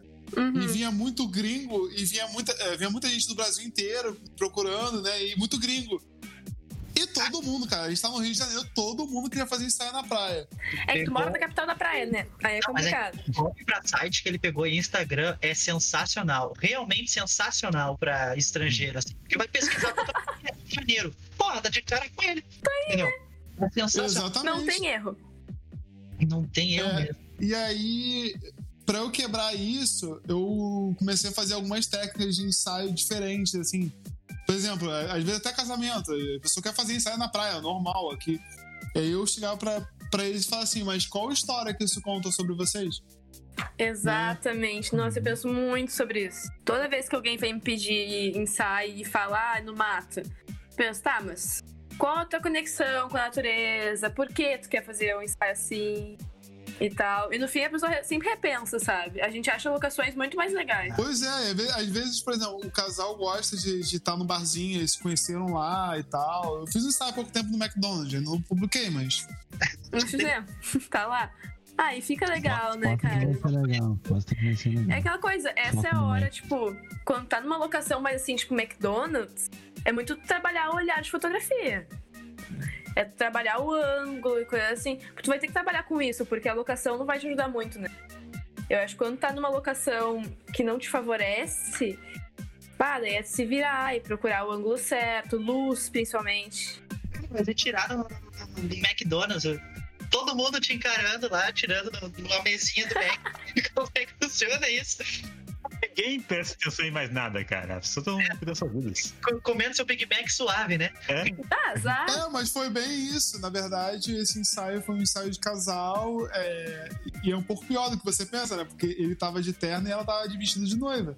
No Ah, tá. Aí, aí Ah, realmente. mas não é um tem ensaio como legal, assim, cara. Vou dizer, eu imaginei agora. Deve ser É, muito legal. É muito legal. Então, aí a pegada. Os dois, é, dentro do McDonald's, a gente fez esse ensaio, era quase madrugada, era meia-noite e pouca, Nossa. né? A gente fez o McDonald's da Barra e tava, tava absurdamente vazio no dia. Absurdamente vazio. Então a gente teve praticamente o McDonald's todo. É, tinha o pessoal que trabalha lá e tal, ficou olhando e tal. Ah, mas, Mas, é cara. É, de boa. Eu- não, fico, eu não fico incomodado com as pessoas olhando, não, entendeu? Ah, vou dizer que eu também não. No início eu ficava desconfortável. Mas Mas hoje- comum, né? Se torna comum. É, É que Curioso, qualquer lugar Não, não hoje é. que tu vai fazer um ensaio, as pessoas dão uma estranhada, sabe? Assim, aqui, eu moro perto de uma pista de skate. Então eu tenho muitos amigos por lá e eu já fiz ensaios meus na pista. E tem gente que não conhece e eles ficavam olhando, tipo, apavorados. Como assim? O que esses loucos estão fazendo ali, sabe? Mas no fim tu se acostuma e fica muito legal, tu acaba fazendo muita amizade. Porque muita Sim. gente vem me perguntar, tipo, como assim? O que que vocês estão fazendo aí, sabe? Eu já fiz ensaio de skate pra um amigo meu e disso saiu, tipo, mais uns dois ensaios que eu tenho pra fazer ainda. Que é só fechar. Quando? Pode crer. no fim, tipo, se tu faz em locações tem bastante gente, tu acaba, se tu é uma pessoa extrovertida. de si mesmo. É, exatamente. Tu faz o teu próprio marketing, sabe? Porque as pessoas veem o teu trabalho ali na hora. É o que tá fazendo. Bem funcional. Exatamente. Então, vamos ver a próxima pergunta do Insta? Vamos. Aham. Ah, temos aqui a do Rodrigo Liug. Ele falou aqui: fala um pouco sobre o estilo de fotografia da Mia de Little Fires Everywhere. Eu não sei o que, que é isso. Que isso? Ah, isso é uma série. Eu ainda não vi essa série. Eu acho que é uma série, né? Se não me engano, da ser. Amazon ou da Netflix. Mas eu ainda não vi essa série, eu vou ficar devendo. Pode crer. Tu sabe alguma coisa, Não, não, nem sei que série é essa. Pequenos incêndios por Então, toda parte em português. Bate tradução. Simultânea. Cara, mas tipo assim, eu vi um trailer e eu vou te dizer, a fotografia tá bem legal. Eu não. Ah, não vou conseguir me aprofundar. Porque eu vi muito, muito pouco. Bom, então, Mas vou ficar devendo essa pergunta. Tá, fica para um próximo então. Exatamente. Mas fotografia de filme é uma Ah. coisa muito legal, né? É muito bem feito. Sim. A próxima é do Thiago Brasilino Fotografia. Ele mandou: dá pra começar a tirar foto de boa só com iPhone? Acho que já foi respondido. É, né? muito Já. bem respondido. É, depende da qual iPhone, né? Tem, tipo 4S. assim, um iPhone 5. Pô, complica, sabe? Mas tu tem um iPhone tipo 11 ou alguma coisa assim, cara, muito tranquilo, não perde pra muita câmera. A partir do 8, será que rola? Ou tem que ser o 10 já? Cara, eu já fiz fotos com 8. E vou te dizer, tipo assim, ó, qualidade de câmera não é das melhores. Vou te dizer, o 11 obviamente é melhor. Mas até dá, se tu vai fazer alguma coisa, tipo, nada profissional, sabe? Pra ti, Sim. até que é bem tranquilo. Sabe? Pra começar, né? É, pra tu começar, tipo, eu tô começando com esse iPhone e até agora não deu problema. Eu tô gostando bastante, eu acho bem prático. Crer. Inclusive, lá no meu Instagram, eu tô dando algumas dicas de como tirar fotos com o celular. Ó, Né, então né? já vai dar uma olhada lá já. Eu vou dizer que eu também tô trabalhando num conteúdo assim, porque eu trabalho. Eu trabalho, olha. Eu moro com amigos meus e um deles é músico. E a gente tá trabalhando muito no marketing dele. E a gente já fez, tipo, vários ensaios em casa, sabe? Fotos Sim. em casa mesmo com o celular. Que ficaram ótimas. Totalmente funcional. Exatamente. Bom, a próxima aqui é do Leonardo Matricardi. O pessoal tem uns nomes diferentes, né? O pessoal é criativo. Ah, eu entendo. Tem mais seu gelinho. Como tirar fotos de criança? Tem uma dica aí pra passar pra ele? Eu tenho, assim, eu tenho um barulhinho que eu faço, ó. Toda criança olha. Todo mundo tem olha, essa né? atenção agora. Todo mundo. Ah, nem tava Eu vou mandar um vídeo pra você fazer esse barulho. Gente, eu quero tutorial de como fazer esse barulho. O cara faz um golfinho. Ah, mas é legal, tipo assim, ó. Se tu sabe que tu vai, vai fazer ensaio com criança, é bom tu levar uns brinquedinhos, sabe? Tu saber trabalhar com criança é uma coisa complicada. É tu saber interter, pre- ah, pegar a atenção da criança, sabe? E isso é uma coisa meio complicada. Mas é. Eu acho que decide, você vai muito pra direção de pessoas. É, Mas também depende muito da, da idade da criança, né? Bebê, eu acho É, que total. mais Bebê. que uma criança é que tá correndo pra todo lado. né? Fazendo o barulho do golfinho aí que o Bruno fez. Não, esse barulho é uma loucura, É. cara. Eu vou começar a usar. é. Então, na, na real, eu comecei, né, com festas infantis, então eu tenho uma bagagem boa pra falar sobre isso. Uhum. É, é muito disso de você chamar a atenção da criança, mas também você também respeitar o espaço dela, sabe? É, a criança, ela tem muito o espaço dela, tem a hora que ela quer fazer a foto. Então, se você É, não ficar... adianta forçar nada, né? Exatamente, se você ficar forçando, ah, porque tem que fazer a foto, sei que lá. Então, eu já te- eu com o evento, eu já tenho um esquema muito legal. Então, eu chego no evento, eu brinco com a criança, daí eu já quebro esse gelo, né? Criança, a criança já não me vê como aquele monstro fotógrafo com um negócio na cara gigante e começa a interagir comigo, né? Então, a partir do momento que eu já brinquei, eu sou uma pessoa familiar pra ela, aí eu faço ah, umas três, quatro fotos, brinco mais um pouquinho. Mas tem que ser muito isso. Fazer foto de criança é ter paciência. Uhum. Cara, eu acho que, tipo assim, ó. Assim como tu trabalha com modelos adultos, tu vai trabalhar com criança. Tu troca uma ideia com a pessoa antes de fazer o ensaio. Tu não chega lá fotografando a cara dela do nada. Então, eu acho que a criança é a mesma coisa, sabe? Tu conhecer um pouco a criança e tu lá brincar com ela, criar uma familiaridade. E com Assim evento, tu- o evento de criança, eu creio que seja um pouco mais simples também, né? Porque elas estão brincando entre si, daí tu pega os momentos espontâneos delas também, né? Exatamente, acaba sendo fotos bem espontâneas. Ah, mas, se- mas sempre tem aquela foto que a mãe quer que a criança olhe pra, pra câmera, cara. Ah. Eu não gosto. Eu não gosto. E, e até porque isso estressa muito a criança. Estressa muito.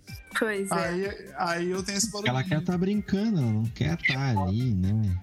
Ah, Eu sempre vejo quando criança alguém gosta de aniversário de foto, né, criança. É. Eu gostava, eu quando era pequeno eu gostava. Eu gostava muito de Sério? foto. Ah, é né? Poxa, Sempre é né? Até, até, Cara, até os meus muito por mim. 19 anos eu fui modelo, então. É, ah, quando eu era criança eu também era modelo, mas eu odiava, gente. Nossa. eu nunca gostei de foto. Se eu olho os- álbuns de foto de festa de família, eu acho que tem uma foto em cada álbum, assim, ó. Eu fugia. fotos de criação bizarras. Ah, eu fugia de Eu tenho vários ensaios maneiros. Cara, eu, eu só tenho uma história que eu não gostei, que- mas eu era muito bebê, e essa história é até engraçada. Que eu fui fazer um comercial pra ir pro, pra ir pro Gloss, né? Aham. E aí tinha que mostrar a bunda, Ah, né? É. Aí. E, e toda branca. E aí eu, aí eu bebê. Isso é engraçado. Eu falei, não, não vou. Não, vou, não. Fiquei segurando a fralda assim. E não fiz, não passei do teste, né? No- Isso, isso foi no dia, no dia das fotos. sim. Eu tenho uma foto de uma cabra, então eu acho que eu não gostei porque naquela foto. Cara, eu vou te dizer que história de ruim de modelo, assim. Quando eu era criança, fui fazer uma propaganda pro Sesc. E É. nossa, tava um dia horrível. E a produção é assim, ó, total desleixada, sabe? Tipo, a gente nem almoçou no dia. E durou o dia inteiro. E a gente foi pra uma praça e tava, tipo, tudo alagado. E eu tinha que usar uma fantasia de abelha. Era Nossa. gigantesca. E, a gente, e era eu mais três meninas. E a gente que correr em volta da praça pra eles filmarem, fotografarem. ah, correr em cima da bolsa com a meia Aham, sim, fantasia eu fiquei quente toda amarrada, morrendo de frio, com fome. Mas olha, eu tava numa desgraça. A minha mãe ficou com pena de mim no dia porque eu chorava. Eu queria mais fazer, eu tinha que fazer. Ah, E no fim a gente nem apareceu direito no comercial. A Isabela nunca mais gostou de abelhas. Depois disso eu peguei trauma. Cara, que Nossa, tristeza. mas foi uma experiência assim, ó. Tava um frio ainda. A gente teve outra parte que a gente teve que entrar na piscina. Não, Meu Nossa, Deus do céu. né? Aham. Ah, as crianças felizes na piscina, assim, morrendo de frio. Ah, foi uma loucura. menos 5 As crianças tudo roxo. Hipotermia. Ah, total, cara. Cara, Que Foi uma sacanagem. experiência. Bem Que ruim, loucura. Bem ruim, exatamente. cara. Tem uma outra aqui que é do Léo Vai Pra Marte. Meu Deus. Vai, não, vai, vai. Vai, Léo, vai. manda. Vai com Deus, queridão. É, Ele perguntou uma que eu acho que meio que combina com a anterior, que é tipo dica pra fotografar cachorro que não para quieto. Tipo, Ah, é que então nem é criança, fácil. né? É, É, cara, é botar um petisco em cima da câmera. Essa é, essa é a coisa mais fácil. É verdade. Vai comer a câmera. se ele não lampeia a câmera também, né? Do vindo dar lambida na É, Ah, lente. se eu isso for me acontece. atentada, é complicado. Isso acontece. Bom, a próxima aqui é do Simão Amora. Ele mandou: A cerimonialista já chamou. é, já te chamou pra jogar o buquê na hora que é, você foi comer? Eu sempre. Como assim? Como assim? É casamento? É isso? O quê? Eu acho que é. Jogar o buquê? É, também, né? Eu- Não é a noiva que tem que fazer isso, gente. Peraí. Não, eu entendi. Não, buquê. não, O fotógrafo e não a noiva. mas eu entendi a pergunta dele. Eu entendi a pergunta dele. Ele, ele quer saber. Porque tem a hora de jogar o buquê, né? E tem muita gente. é, eu não paro pra comer, mas tem muito fotógrafo que tem um, um certo horário da, da festa que para pra comer. E aí chega no meio da refeição e fala assim: ó, a noiva vai jogar o buquê. Aí tu tem que sair correndo, catando equipamentos, Ah, cheio as coisas que tu botou na Com a tomada. coxinha na boca? É, é tipo isso, é tipo isso. Vai, que sacanagem. Acontece muito? Ah, bom, tu não para pra comer, né? Não, eu. pu- Algumas pessoas já. já é, alguns, na verdade, alguns fotógrafos já me falaram que não gostam muito disso, mas eu como no salão. Né? Eu como salgadinho no salão. Mas é justamente pra não parar de trabalhar. Parar. Porque se eu parar em algum momento, ah, parei pra comer. Pode acontecer um, um negócio muito maneiro tu naquele. perdeu, né? Um momento muito espontâneo que não vem mais. É, exatamente. Porque, assim, é, a gente trabalha no evento, o evento dura, sei lá, cinco horas, né? Se for contar a cerimônia e a festa. E, mas você ainda tem o make-off da noiva, tem. Então você passa, sei lá, tipo, 15 horas sem comer. Então não tem como. O Doug não ia Eu conseguir. não ia conseguir nem bombar, a verdade. Não, não dá, não dá. Vamos ver a próxima pergunta. A Lorena Colares mandou aqui. Quais são as suas lentes preferidas? Bom, é, eu vou falar primeiro que eu acho que a. É, eu ainda não tenho minha experiência com lentes, Ah, né? Só o Bruno vai poder responder. Deixa essa pro Bruno. Então, eu tenho algumas. né? Eu tenho a 1835 1.8 da Sigma, que é a lente que eu mais tenho usado. É, eu tenho a 2470 2.8 da Nikon. E a 70-200 2.8 da Sigma também. São as três lentes que eu mais gosto. Deus falou grego pra mim. É, Bom, quem é. entende de fotografia vai entendendo. A 18- a 1835 é uma lente que ela é bem versátil, ela é muito boa para fazer eventos. Ela tem um diafragma de 1.8, que significa que ela vai desfocar mais o fundo e vai ter uma cla- claridade maior. Tá? É, a 2470 é outra lente versátil, só que são ângulos diferentes, né? A 18 é bem grande angular, ela pega bastante coisa, então ela é bem boa para fazer ambiente né? Não é tão boa pra fazer pessoas, senão todo mundo fica com cara de bolacha. e a 2470 eu gosto dela, que ela é uma grande angular, que é o, o, o tamanho 24, até a 70, que é uma semi-tele. Então eu tenho um range bem bom pra fazer evento. E a 70-200 ela é uma lente muito boa porque você pode fotografar de longe e você tem uma compactação de plano que é você, por exemplo, você aproxima o que está do fundo com o seu objeto. Né? Então dá um, dá um, um efeito bem legal. É, por cima com um objeto. É. É que quando você olha na com uma teleobjetiva, né? Eu vou mandar uma foto com tele e depois e uma foto normal para vocês verem. É, tudo que tá no fundo, ele fica mais próximo do seu objeto e tudo que tá na frente fica mais próximo do seu objeto. Quando você fotografa com uma grande angular, com uma olho de peixe, tudo que tá no fundo parece estar muito mais longe do que tá na verdade, entendeu? É tipo, por exemplo, Ah, Uhum. A olho de peixe eu não consigo me, me adaptar. Ah, eu não consigo gostar dessa É. lente. Ah, Ela arredonda a, plana, o- a Uhum. terra plana, né, cara? Começa a ver a terra redonda. Aí fica essa mentira aí fazendo contando pra gente. Bom, a próxima pergunta é do Costa Fotografias. Ele perguntou: Nikon, mil vezes. ou Canon? Eu prefiro mil vezes. Não, brincadeira, galera. É, eu comecei com Nikon, mas eu já tive Canon, já tive Sony também. Então, mas. as- Mas Nikon. Mas Nikon, porque. Cara, eu já trabalhei com Canon, Pois mas eu é. prefiro Nikon. Hoje, todas as vezes que eu trabalhei, sempre foi Nikon, tipo, direto. É, eu fotografo de Fuji, Ah, não, tamo de, aceitando. de, de Total. O. Mas se qualquer uma das duas quiser patrocinar a gente, tamo aí, tá? É, eu nunca tive a experiência de fotografar com Panasonic, mas dizem que, a, que, a, Acho que que são bem não. boas. Na verdade, já fotografei com Fuji, eu nunca tive Fuji. Fotografei com Fuji, com, com Sony, com Canon. Inclusive Canon- as da Panasonic são boas. Ah, Fuji eu Eu gosto bastante. até. Eu gosto, Não mas vou te assim, mentir. a Nikon, o que eu gosto dela é a síntese de cores e principalmente a ergonomia. Eu não, não conheço outra câmera que tenha uma ergonomia pra mim igual a da Nikon. Isso pra mim pesa mais do que qualquer outra coisa na câmera. Depois mexe no Lightroom, né? É. É, exatamente. Eu tenho uma- uma- um equipamento que se chama- chama-se Color Checker.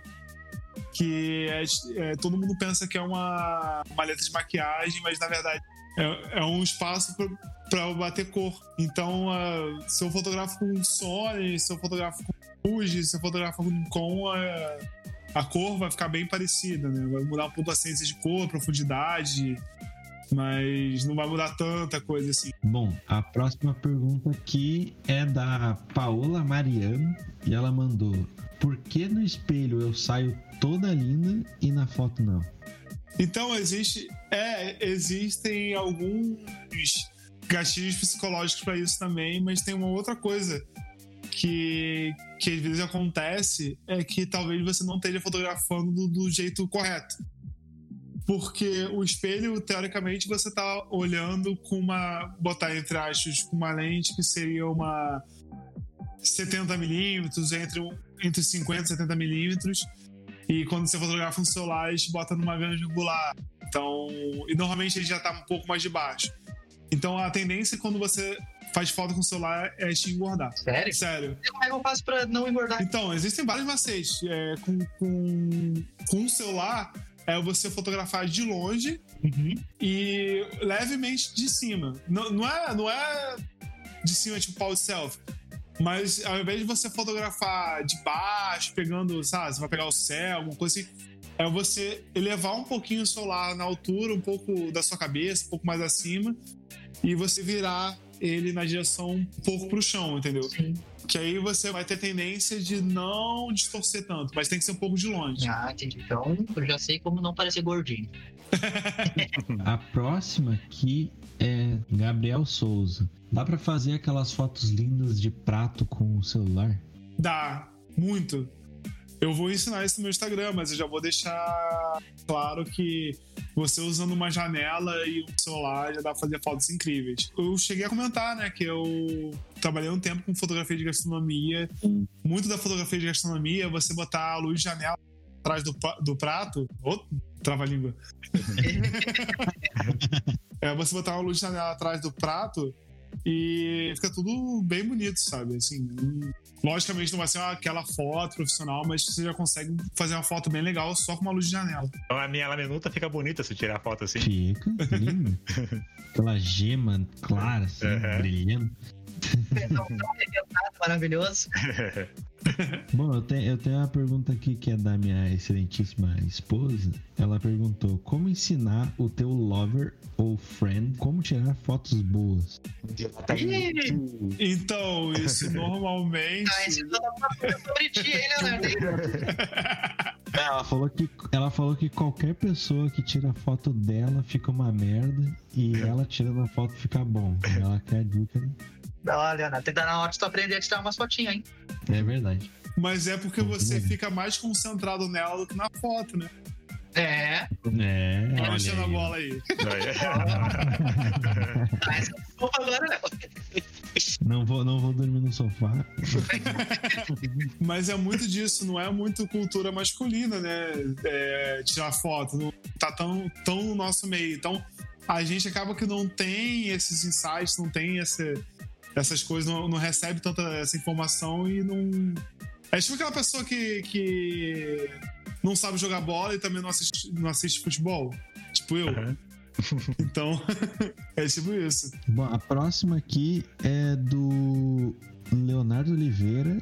Ele mandou: Gostaria de saber sobre apps de edição e fotografia grátis, mas que valem a pena. Então, apps de edição é, que eu dou muito. Que eu dou muita dica lá. Tem o Pixaloop Pro, que é um, é um app que você consegue, na verdade, nem só editar a foto, mas que você consegue dar um movimento nela. Propaganda aí. Tu faz, tu tira a foto e tu desliza o dedo assim nela, ela faz Exatamente, não, eu uso, eu uso o free dele. Né? Eu já vi propaganda disso aí, verdade. O próprio Lightroom tem a versão gratuita e tem, um, é, tem vários, né?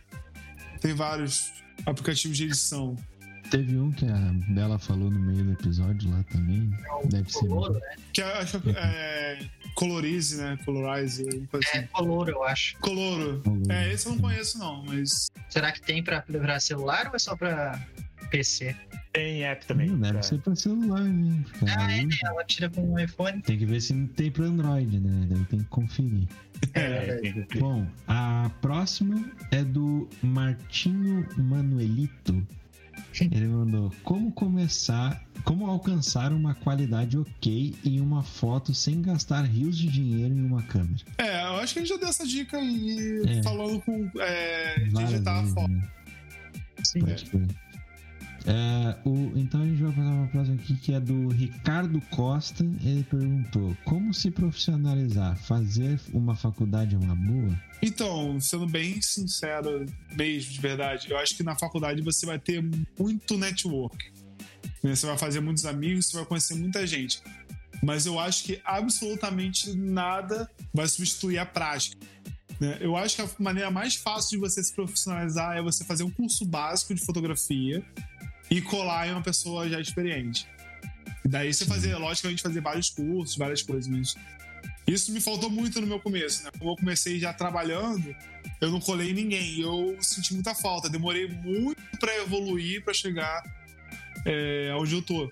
Né? Poderia ter che- chego com a metade, um terço do tempo. O Paulo Bigas mandou como tirar uma foto boa de livro para o meu Instagram literário. Tem um Moto G7, câmera de 18 megapixels. Moto G7 é difícil, né? É, eu, eu não, não tenho tanto preconceito com a câmera do celular. Logicamente pra edição ela vai ter algumas limitações, até pra fazer a foto em si vai ter algumas limitações, mas você usando algumas luzes já é a mesma história da luz do prato, da, da foto do prato. Bota uma luz de janela, pega um abajur velho que você tem, bota uma luzinha lateral e vai testando.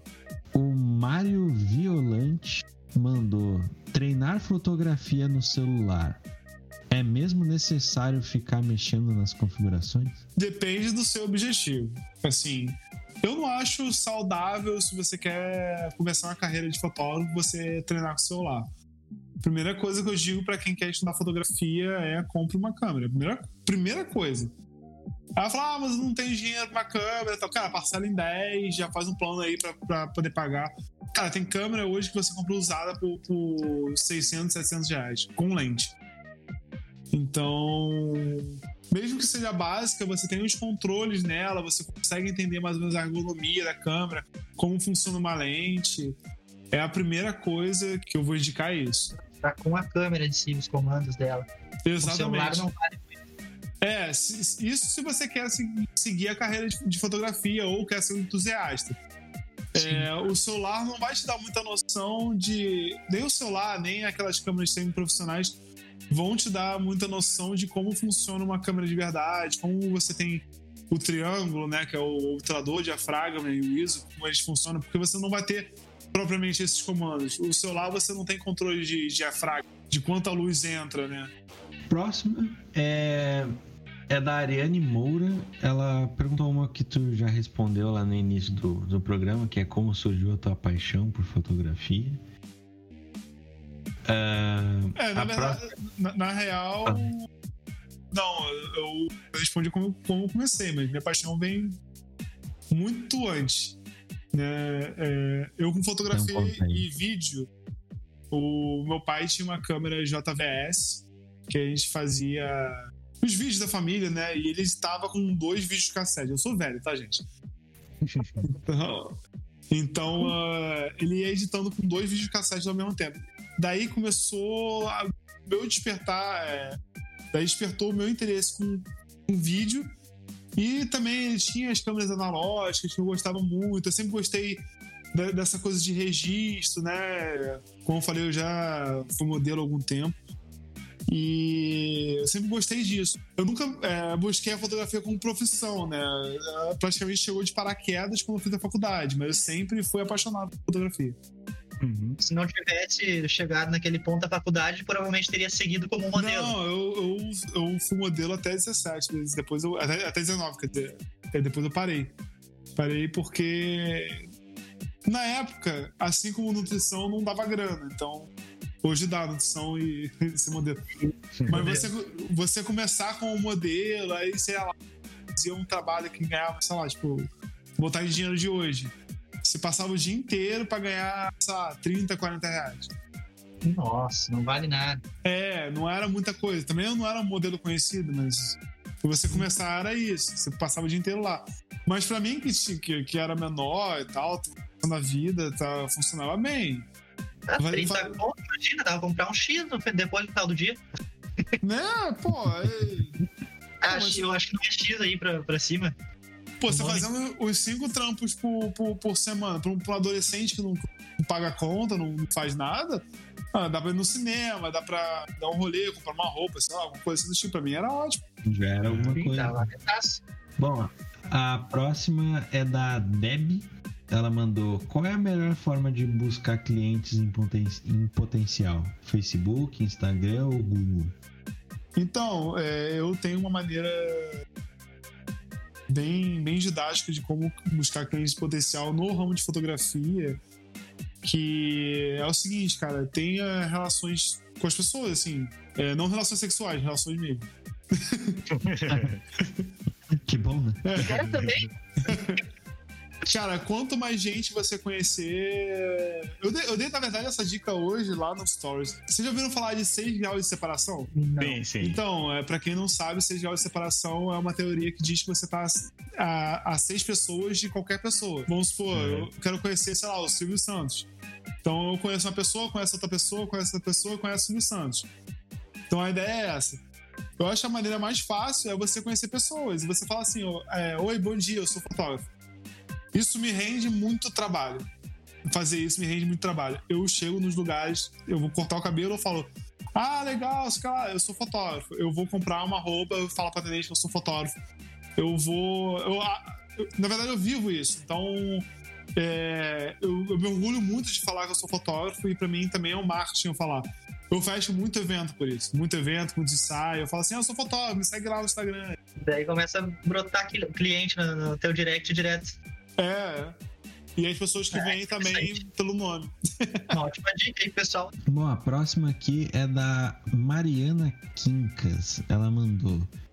Para fotos em evento à noite, qual é o melhor equipamento de iluminação para usar? Flash ou LEDs? É, então, o- é uma pergunta bem técnica.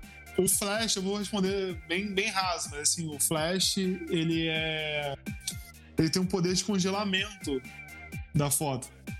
Então, por exemplo, você consegue fazer uma longa exposição e ao mesmo tempo ter um, um objeto congelado.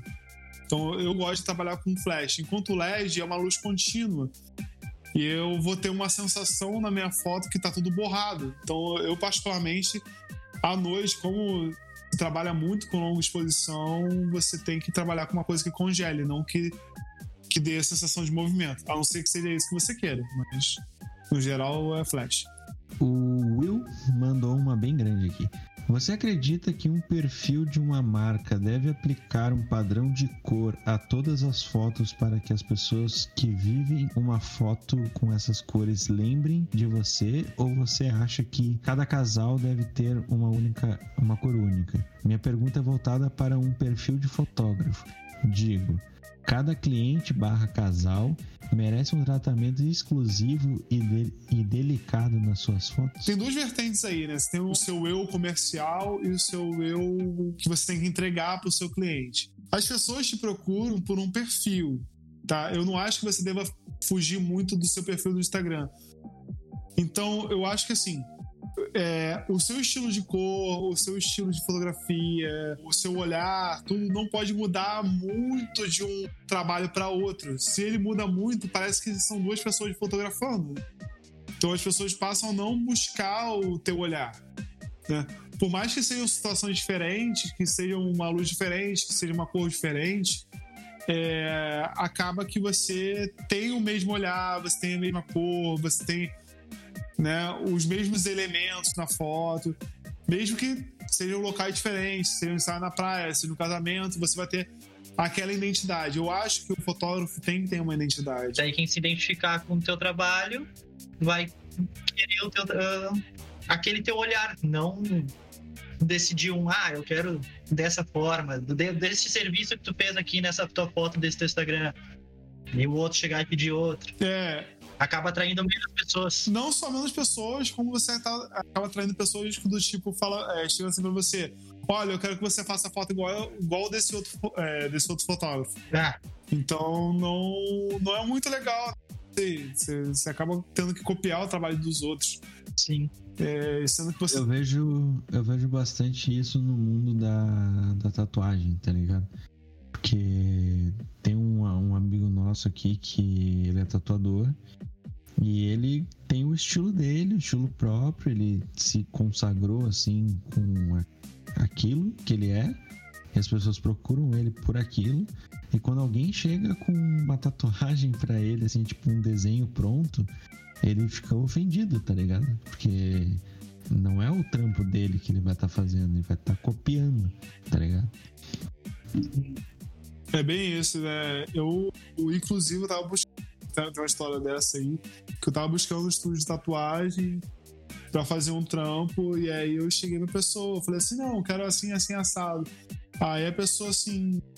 Ah, me manda uma foto exatamente do que você quer pra eu fazer. Aí eu fiquei meio, não, mas você não vai desenhar pra mim? Não, eu só copio. Eu acho estranho isso. Provavelmente é um cara que cobra muito barato pela tatuagem. E não era, não era. Pior que não, Não era. era? Não era. Caralho. Salafrário, velho. Salafrário. Não, mas é tipo, o cara não, não vai fazer um trampo autoral único pra ti, vai cobrar o mesmo que um cara que faz tudo do zero, é sacanagem. né? Vale nem um pouco a pena, né? É, eu acho que, que cada trampo é um trampo e cada um sabe como é que funciona. né? Às vezes não funciona daquele jeito pra aquela pessoa, mas é. Eu sou muito essa pessoa assim. Eu. As minhas. Todas as minhas tatu- tatuagens eu desenhei e tal. É, ou então a pessoa desenhou pra mim, me ajudou. Mas são artes únicas, né? Eu não. Eu acho muito estranho quando a pessoa assim, ah, não, tipo assim, eu, eu tatuo, mas eu não sei desenhar, não. Nossa, como assim? É, não tem. Você já viu uma. Vocês já viram um perfil que se chama Malfeitona? Não. Sigam, é de uma tatuadora que ela não sabe desenhar. Não sabe desenhar real, mas os desenhos dela são autorais. É, é, é exatamente isso. Um boneco de palitinho. É nesse nível, é nesse nível. É um boneco mal feito, é, é nesse Como nível. é que, como é, que é o nome? Mal-feitona. Mal feito, faz sentido. Mal feitona, cara. é, Vamos, Ana. Meu Deus! Conseguiu, conseguiu o contato dessa mina e chamar ela pra um cast, porque, porra, conseguiu. Cara, é o Pô, mas é o diferente. É o diferencial, né? É o que ninguém faz, sabe? É isso, é, é isso que eu falo. Ninguém faz isso. É, as pessoas buscam o diferente. Bom, a próxima pergunta aqui é da Stephanie Gonzaga. Ela mandou: Bruno, já temos muitos materiais por aí falando quais equipamentos para iniciar. Mas o que você poderia classificar como mais importante do que lente e câmera para iniciar na fotografia de casamento? Ah, é conhecimento. Acho que assim, uma- não conhecimento só de técnico, mas conheça as pessoas, né? É, veja quem é a cerimonialista mais importante da, da, da sua cidade, do seu, é, do seu estado e veja o que ela tá fazendo, corra atrás, veja pessoas que ela conhece, que tenham ligação com, com você, sabe? É muito disso entendeu? Você conseguir ver quem é um fotógrafo também badalado, né? E conseguir colar nessas pessoas, porque fotografia de casamento ela é muito network, é muito network, é muito indicação, sabe? Principalmente de casas de festa, de cerimonialista. é, E outra coisa é entregue fotos para, é, para os fornecedores, sabe? Você chegar para uma pessoa que faz churros, para uma pessoa que, que fez a decoração do casamento, florista, banda. Essas pessoas vão repostar as suas fotos e normalmente elas te marcam. Então é muito fácil uma noiva estar procurando um florista, estar procurando um decorador, uma banda e te achar nesse meio, entendeu? A próxima é do Cladenir CR2. Ele mandou: Como você cuida das finanças da sua empresa de fotografia? Tenho muita dificuldade de cuidar dessa parte. E quais seus critérios na hora de montar um orçamento para os clientes? Então, eu deixei muito tempo jogado minhas finanças de fotografia. Eu não fazia. é, eu não fazia contabilidade nem. E aí o dinheiro entrava e saía, entrava e saía, entrava e saía, entrava e saía. Não tinha controle, né? É, E aí. É que nem eu falei, eu tive esse episódio onde eu fui furtado e de lá pra cá eu comecei a pensar mais. É, um jeito muito. O primeiro jeito que eu comecei é colocar cada custo de cada coisa no, numa planilha de, planilha de Excel. E aí, vamos supor, uma, a câmera custou, sei lá, 5 mil reais. Eu tenho um ano para pagar essa câmera. Né? É mais ou menos o tempo que dura o obturador. Então eu tenho um ano para pagar essa câmera que custou 5 mil reais. E aí eu vou dividir por meses, dentro desses meses eu tenho que cobrar X em cada evento. Vou botar mais ou menos isso. É a primeira coisa, né? Isso outros custos também, gasolina. É. Estadia, caso seja longe. É, estadia, se é, caso seja longe. Mas assim, é, o teu custo. Ah, eu tenho uma coisa que eu coloco muito assim quando eu vou montar um orçamento. É, por exemplo, eu sei que hoje um freelance de fotografia custa 500 reais. Isso é um valor aqui pro Rio de Janeiro, tá? É, um freelance de fotografia custa 500 reais. Então, isso entra como custo, não entra como, como lucro. eu não coloco como a pessoa Bruno tá ganhando 500 reais. Então, eu boto lá. Isso é um custo. Aí eu boto lá, eu vou gastar, sei lá, 100 reais de gasolina, mais 50 reais pra, pra comer alguma coisa, o desgaste da câmera mais os 50 reais. E isso aí vai ser o meu custo. Em cima disso, eu monto um orçamento. Tô fazendo um orçamento fictício, fictício tá? Mas em cima disso, eu monto um orçamento, né? E boto um lucro lá de 10, 20% em cima disso. Aí você vai falar, pô, Bruno, mas você já tá lucrando lá dos 500 reais. Mas se eu tiver alguma coisa e não puder ir, aí se eu não estiver contando com esses 500 reais como custo, ele passa a ser prejuízo.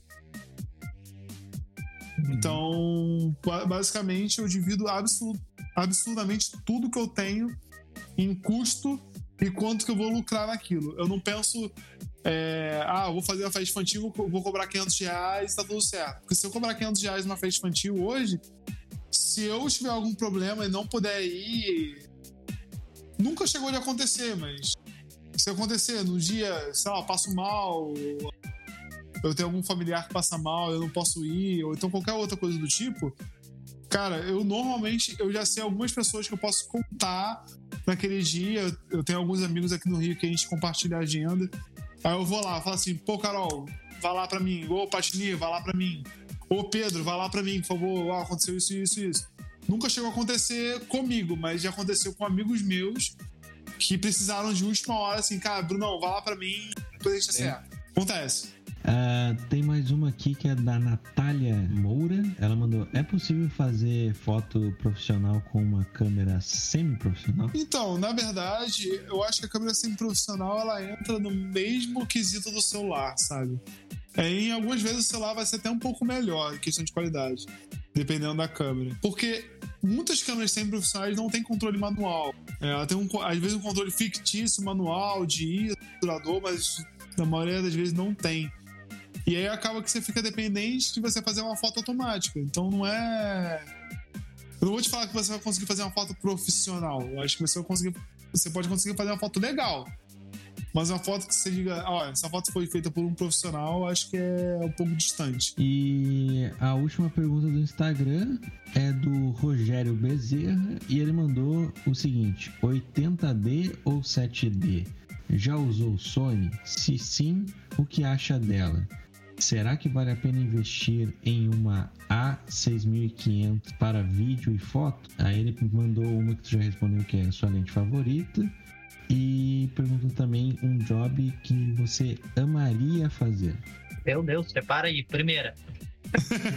É, a primeira é 8D ou 7D? Vamos lá, a 7D foi a câmera da Canon que eu tive. Ela é um tanque de guerra, né? Eu comprei ela na época justamente porque ela é absurdamente resistente. O que me convenceu foi um vídeo de um chinês que congelou, tacou fogo, jogou da escada e a câmera continuou funcionando. Caramba. Uma câmera que tu leva pra subir o Everest. É uma câmera que foi feita exatamente para esse tipo de coisa, né? O pessoal que trabalha com esporte usa muito, muito. Né? A vantagem que eu conheço da 80D é que ela tem foco touch. Mas questão de resistência, eu iria na 7D. A próxima é se tu já usou Sony, tu já disse que já tinha usado, né? Nas perguntas anteriores lá. Eu tive uma 6300. A 6300 para 6500 eu, eu não compraria a 6300 e a 6500 só por um detalhe, né? A 6500 ela tem foco touch e o foco da Sony é absurdamente bom. Você fazer o foco, de fazer é, é, algumas coisas para vídeo, adianta demais você ter um foco automático no touch. Não vale a pena ser 1500. Eu, eu aposto que tem estabilização de imagem no sensor também. É, eu não vi muita vantagem de quando eu usei, mas ela tem. Bonito de falar, né? Não, ajuda, ajuda um pouco a você fazer caminhada. Eu acho que ajuda muito pouco. Eu acho que se usar um gimbal, uma coisa melhor do que contar com isso. É, a última que ele fez ali é tipo um job que você amaria fazer. Cara, eu não sei o que eu amaria fazer, porque eu já fiz muita coisa, mas eu acho que fazer, fazer retratos de pessoas famosas, sabe? É, Uhum. Ou então. Cara, tem um job que eu gostaria muito de fazer que é fotografar Tomorrowland. Gostaria muito de fazer. Eu queria só participar, mesmo. É, Pô, mas muitas vezes que a gente faz, a gente faz esses eventos assim, cara, é- a gente curte muito, muito. A gente tá lá porque eu acho que faz parte do trabalho de fotografia você curtir a vibe, você sentir a vibe das coisas acontecendo. Né? Eu já fiz várias, várias fotos de festival. Né? Tem uma banda chamada Banda Bagunço. Eu uma vez fotografei eles. É, eles tocam jazz, né? Eu nunca tinha parado pra escutar jazz. E aí eles tocam e eu comecei a me amarrar no som deles e tal. Eu fotografando no meio do festival, eu curtindo. É, eu tava curtindo tanto que as pessoas que estavam perto de mim quando eu tava fotografando falaram: Cara, tu tá, tu tá curtindo muito, cara. Deixa eu tirar uma foto sua também, tirar uma foto contigo. Cara, você igual uma pessoa que tava lá. deve ser demais isso aí. Eu, eu gostaria muito de. Depois que eu vi o filme A Vida Secreta de Walter Mitty, eu fiquei com muita vontade de trabalhar com fotografia de tipo as do NetGeo, assim, tá ligado? O cara vai lá, tira foto de um bicho, aí fica mocosado num lugar. Acho muito da hora. Dia deitado no mesmo lugar, esperando o passarinho pousar de tal forma. Aham. Nossa, É. não, não tem paciência pra isso. É, não, eu já pensei muitas vezes nisso, cara. Eu me amarro que, que o pessoal do NetGeo mostra o glamour, né? Mostra fazendo aquelas fotos. Pô, eu já fui no Sim, museu de deles. 5 de cinco mil fotos, uma é, é a escolhida, né? Pois é, e ó, é premiar. Você ganha um bom dinheiro com isso, na verdade, não.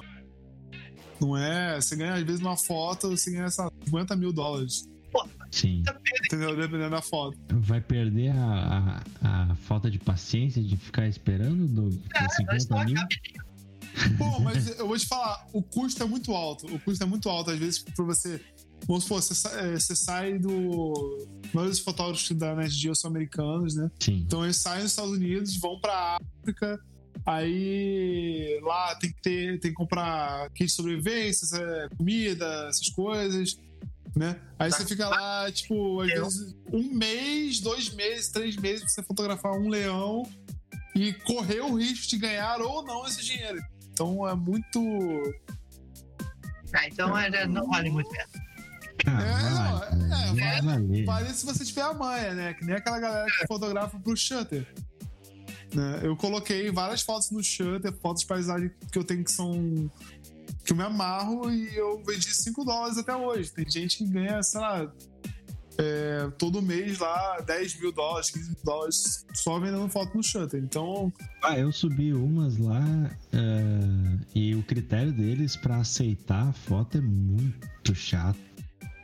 É, isso- até depois que, que você pega a manha é tranquilo. O pior é pra vender, né? Aham. que quem vende foto normalmente, por exemplo, uma foto de paisagem, qualquer um pode fazer, Sim. né?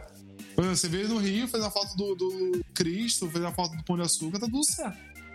Mas assim, uma foto que você vai lá, bota um monte de modelo, a pessoa segurando um caderno com a mochila nas costas, pra uma, uma campanha justamente que a pessoa vai comprar aquela foto pra botar na campanha, né? Não é todo mundo que faz, que vai gastar dinheiro com modelo. Então, essa galera que faz, que ganha dinheiro, eles fazem muito isso.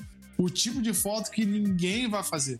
É, por isso que o critério é alto, por isso então. Porque senão vai eu lá na vida tirar uma foto aqui da, da janela da, na vila com o sol nascendo e bota lá. As perguntas do Instagram terminaram, mas antes da gente ir pro, pro finalzinho, eu quero que tu conte pra gente a história da live que tu ficou pelado.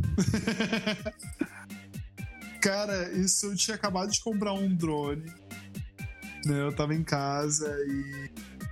Assim, não, não tinha muito material de, de drone na época que eu comprei, né? Como é que funcionava, etc.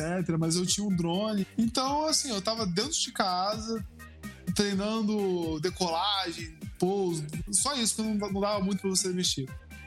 Aí eu vi a função lá. É, Instagram. Eu falei, pô, legal, cara. De repente eu posso filmar, fotografar e depois postar no Instagram. Eu fui lá e me conectei. Eu só não tinha nenhuma noção de que aquilo era uma live. E já ia conectar na live.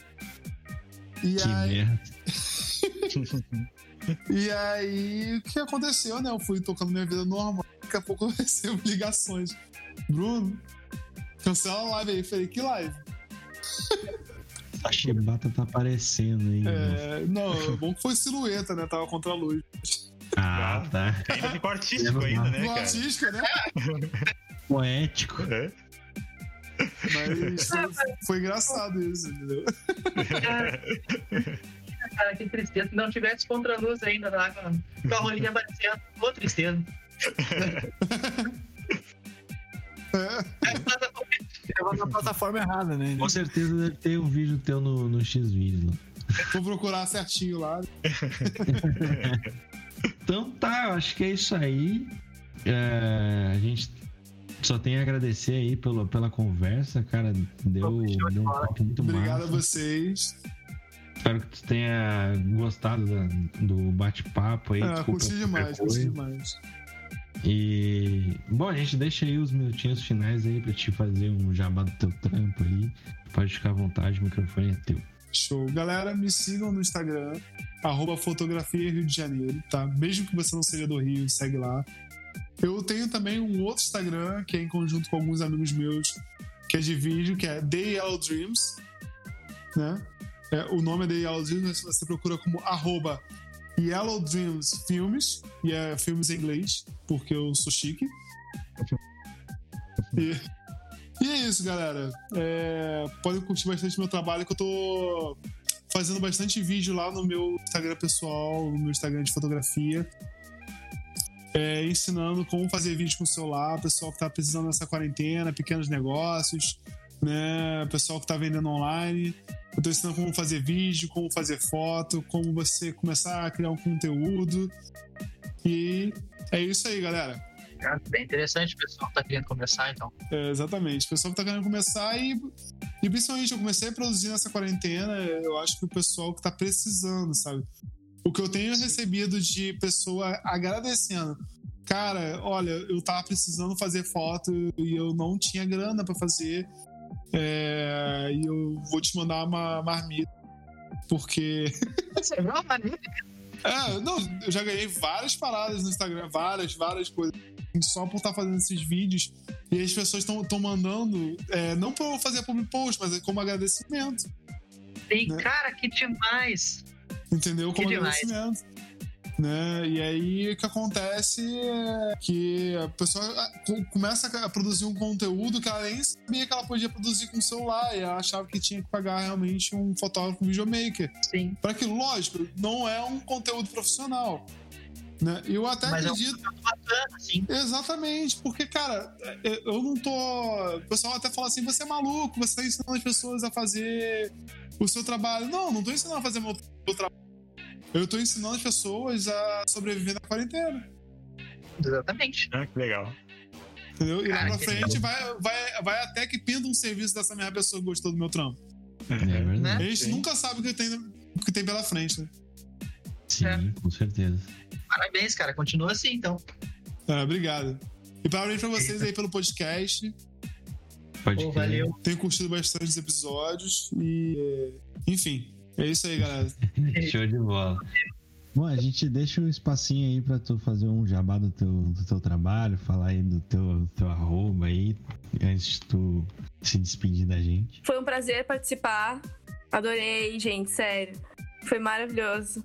Espero que vocês tenham gostado também da minha presença. gente, meu arroba profissional é underline Andrade Foto, foto com PH. Eu faço muito ensaio individual, posto também de famílias. Enfim, né? Eu não faço ainda eventos, mas né, estamos trabalhando para isso. Mas faço muito ensaio em canoas. Quem quiser me chama na direct do Instagram, vou lá. A gente combina certinho. E eu acho que é isso aí, gente. Foi um prazer enorme. Eu amei muito.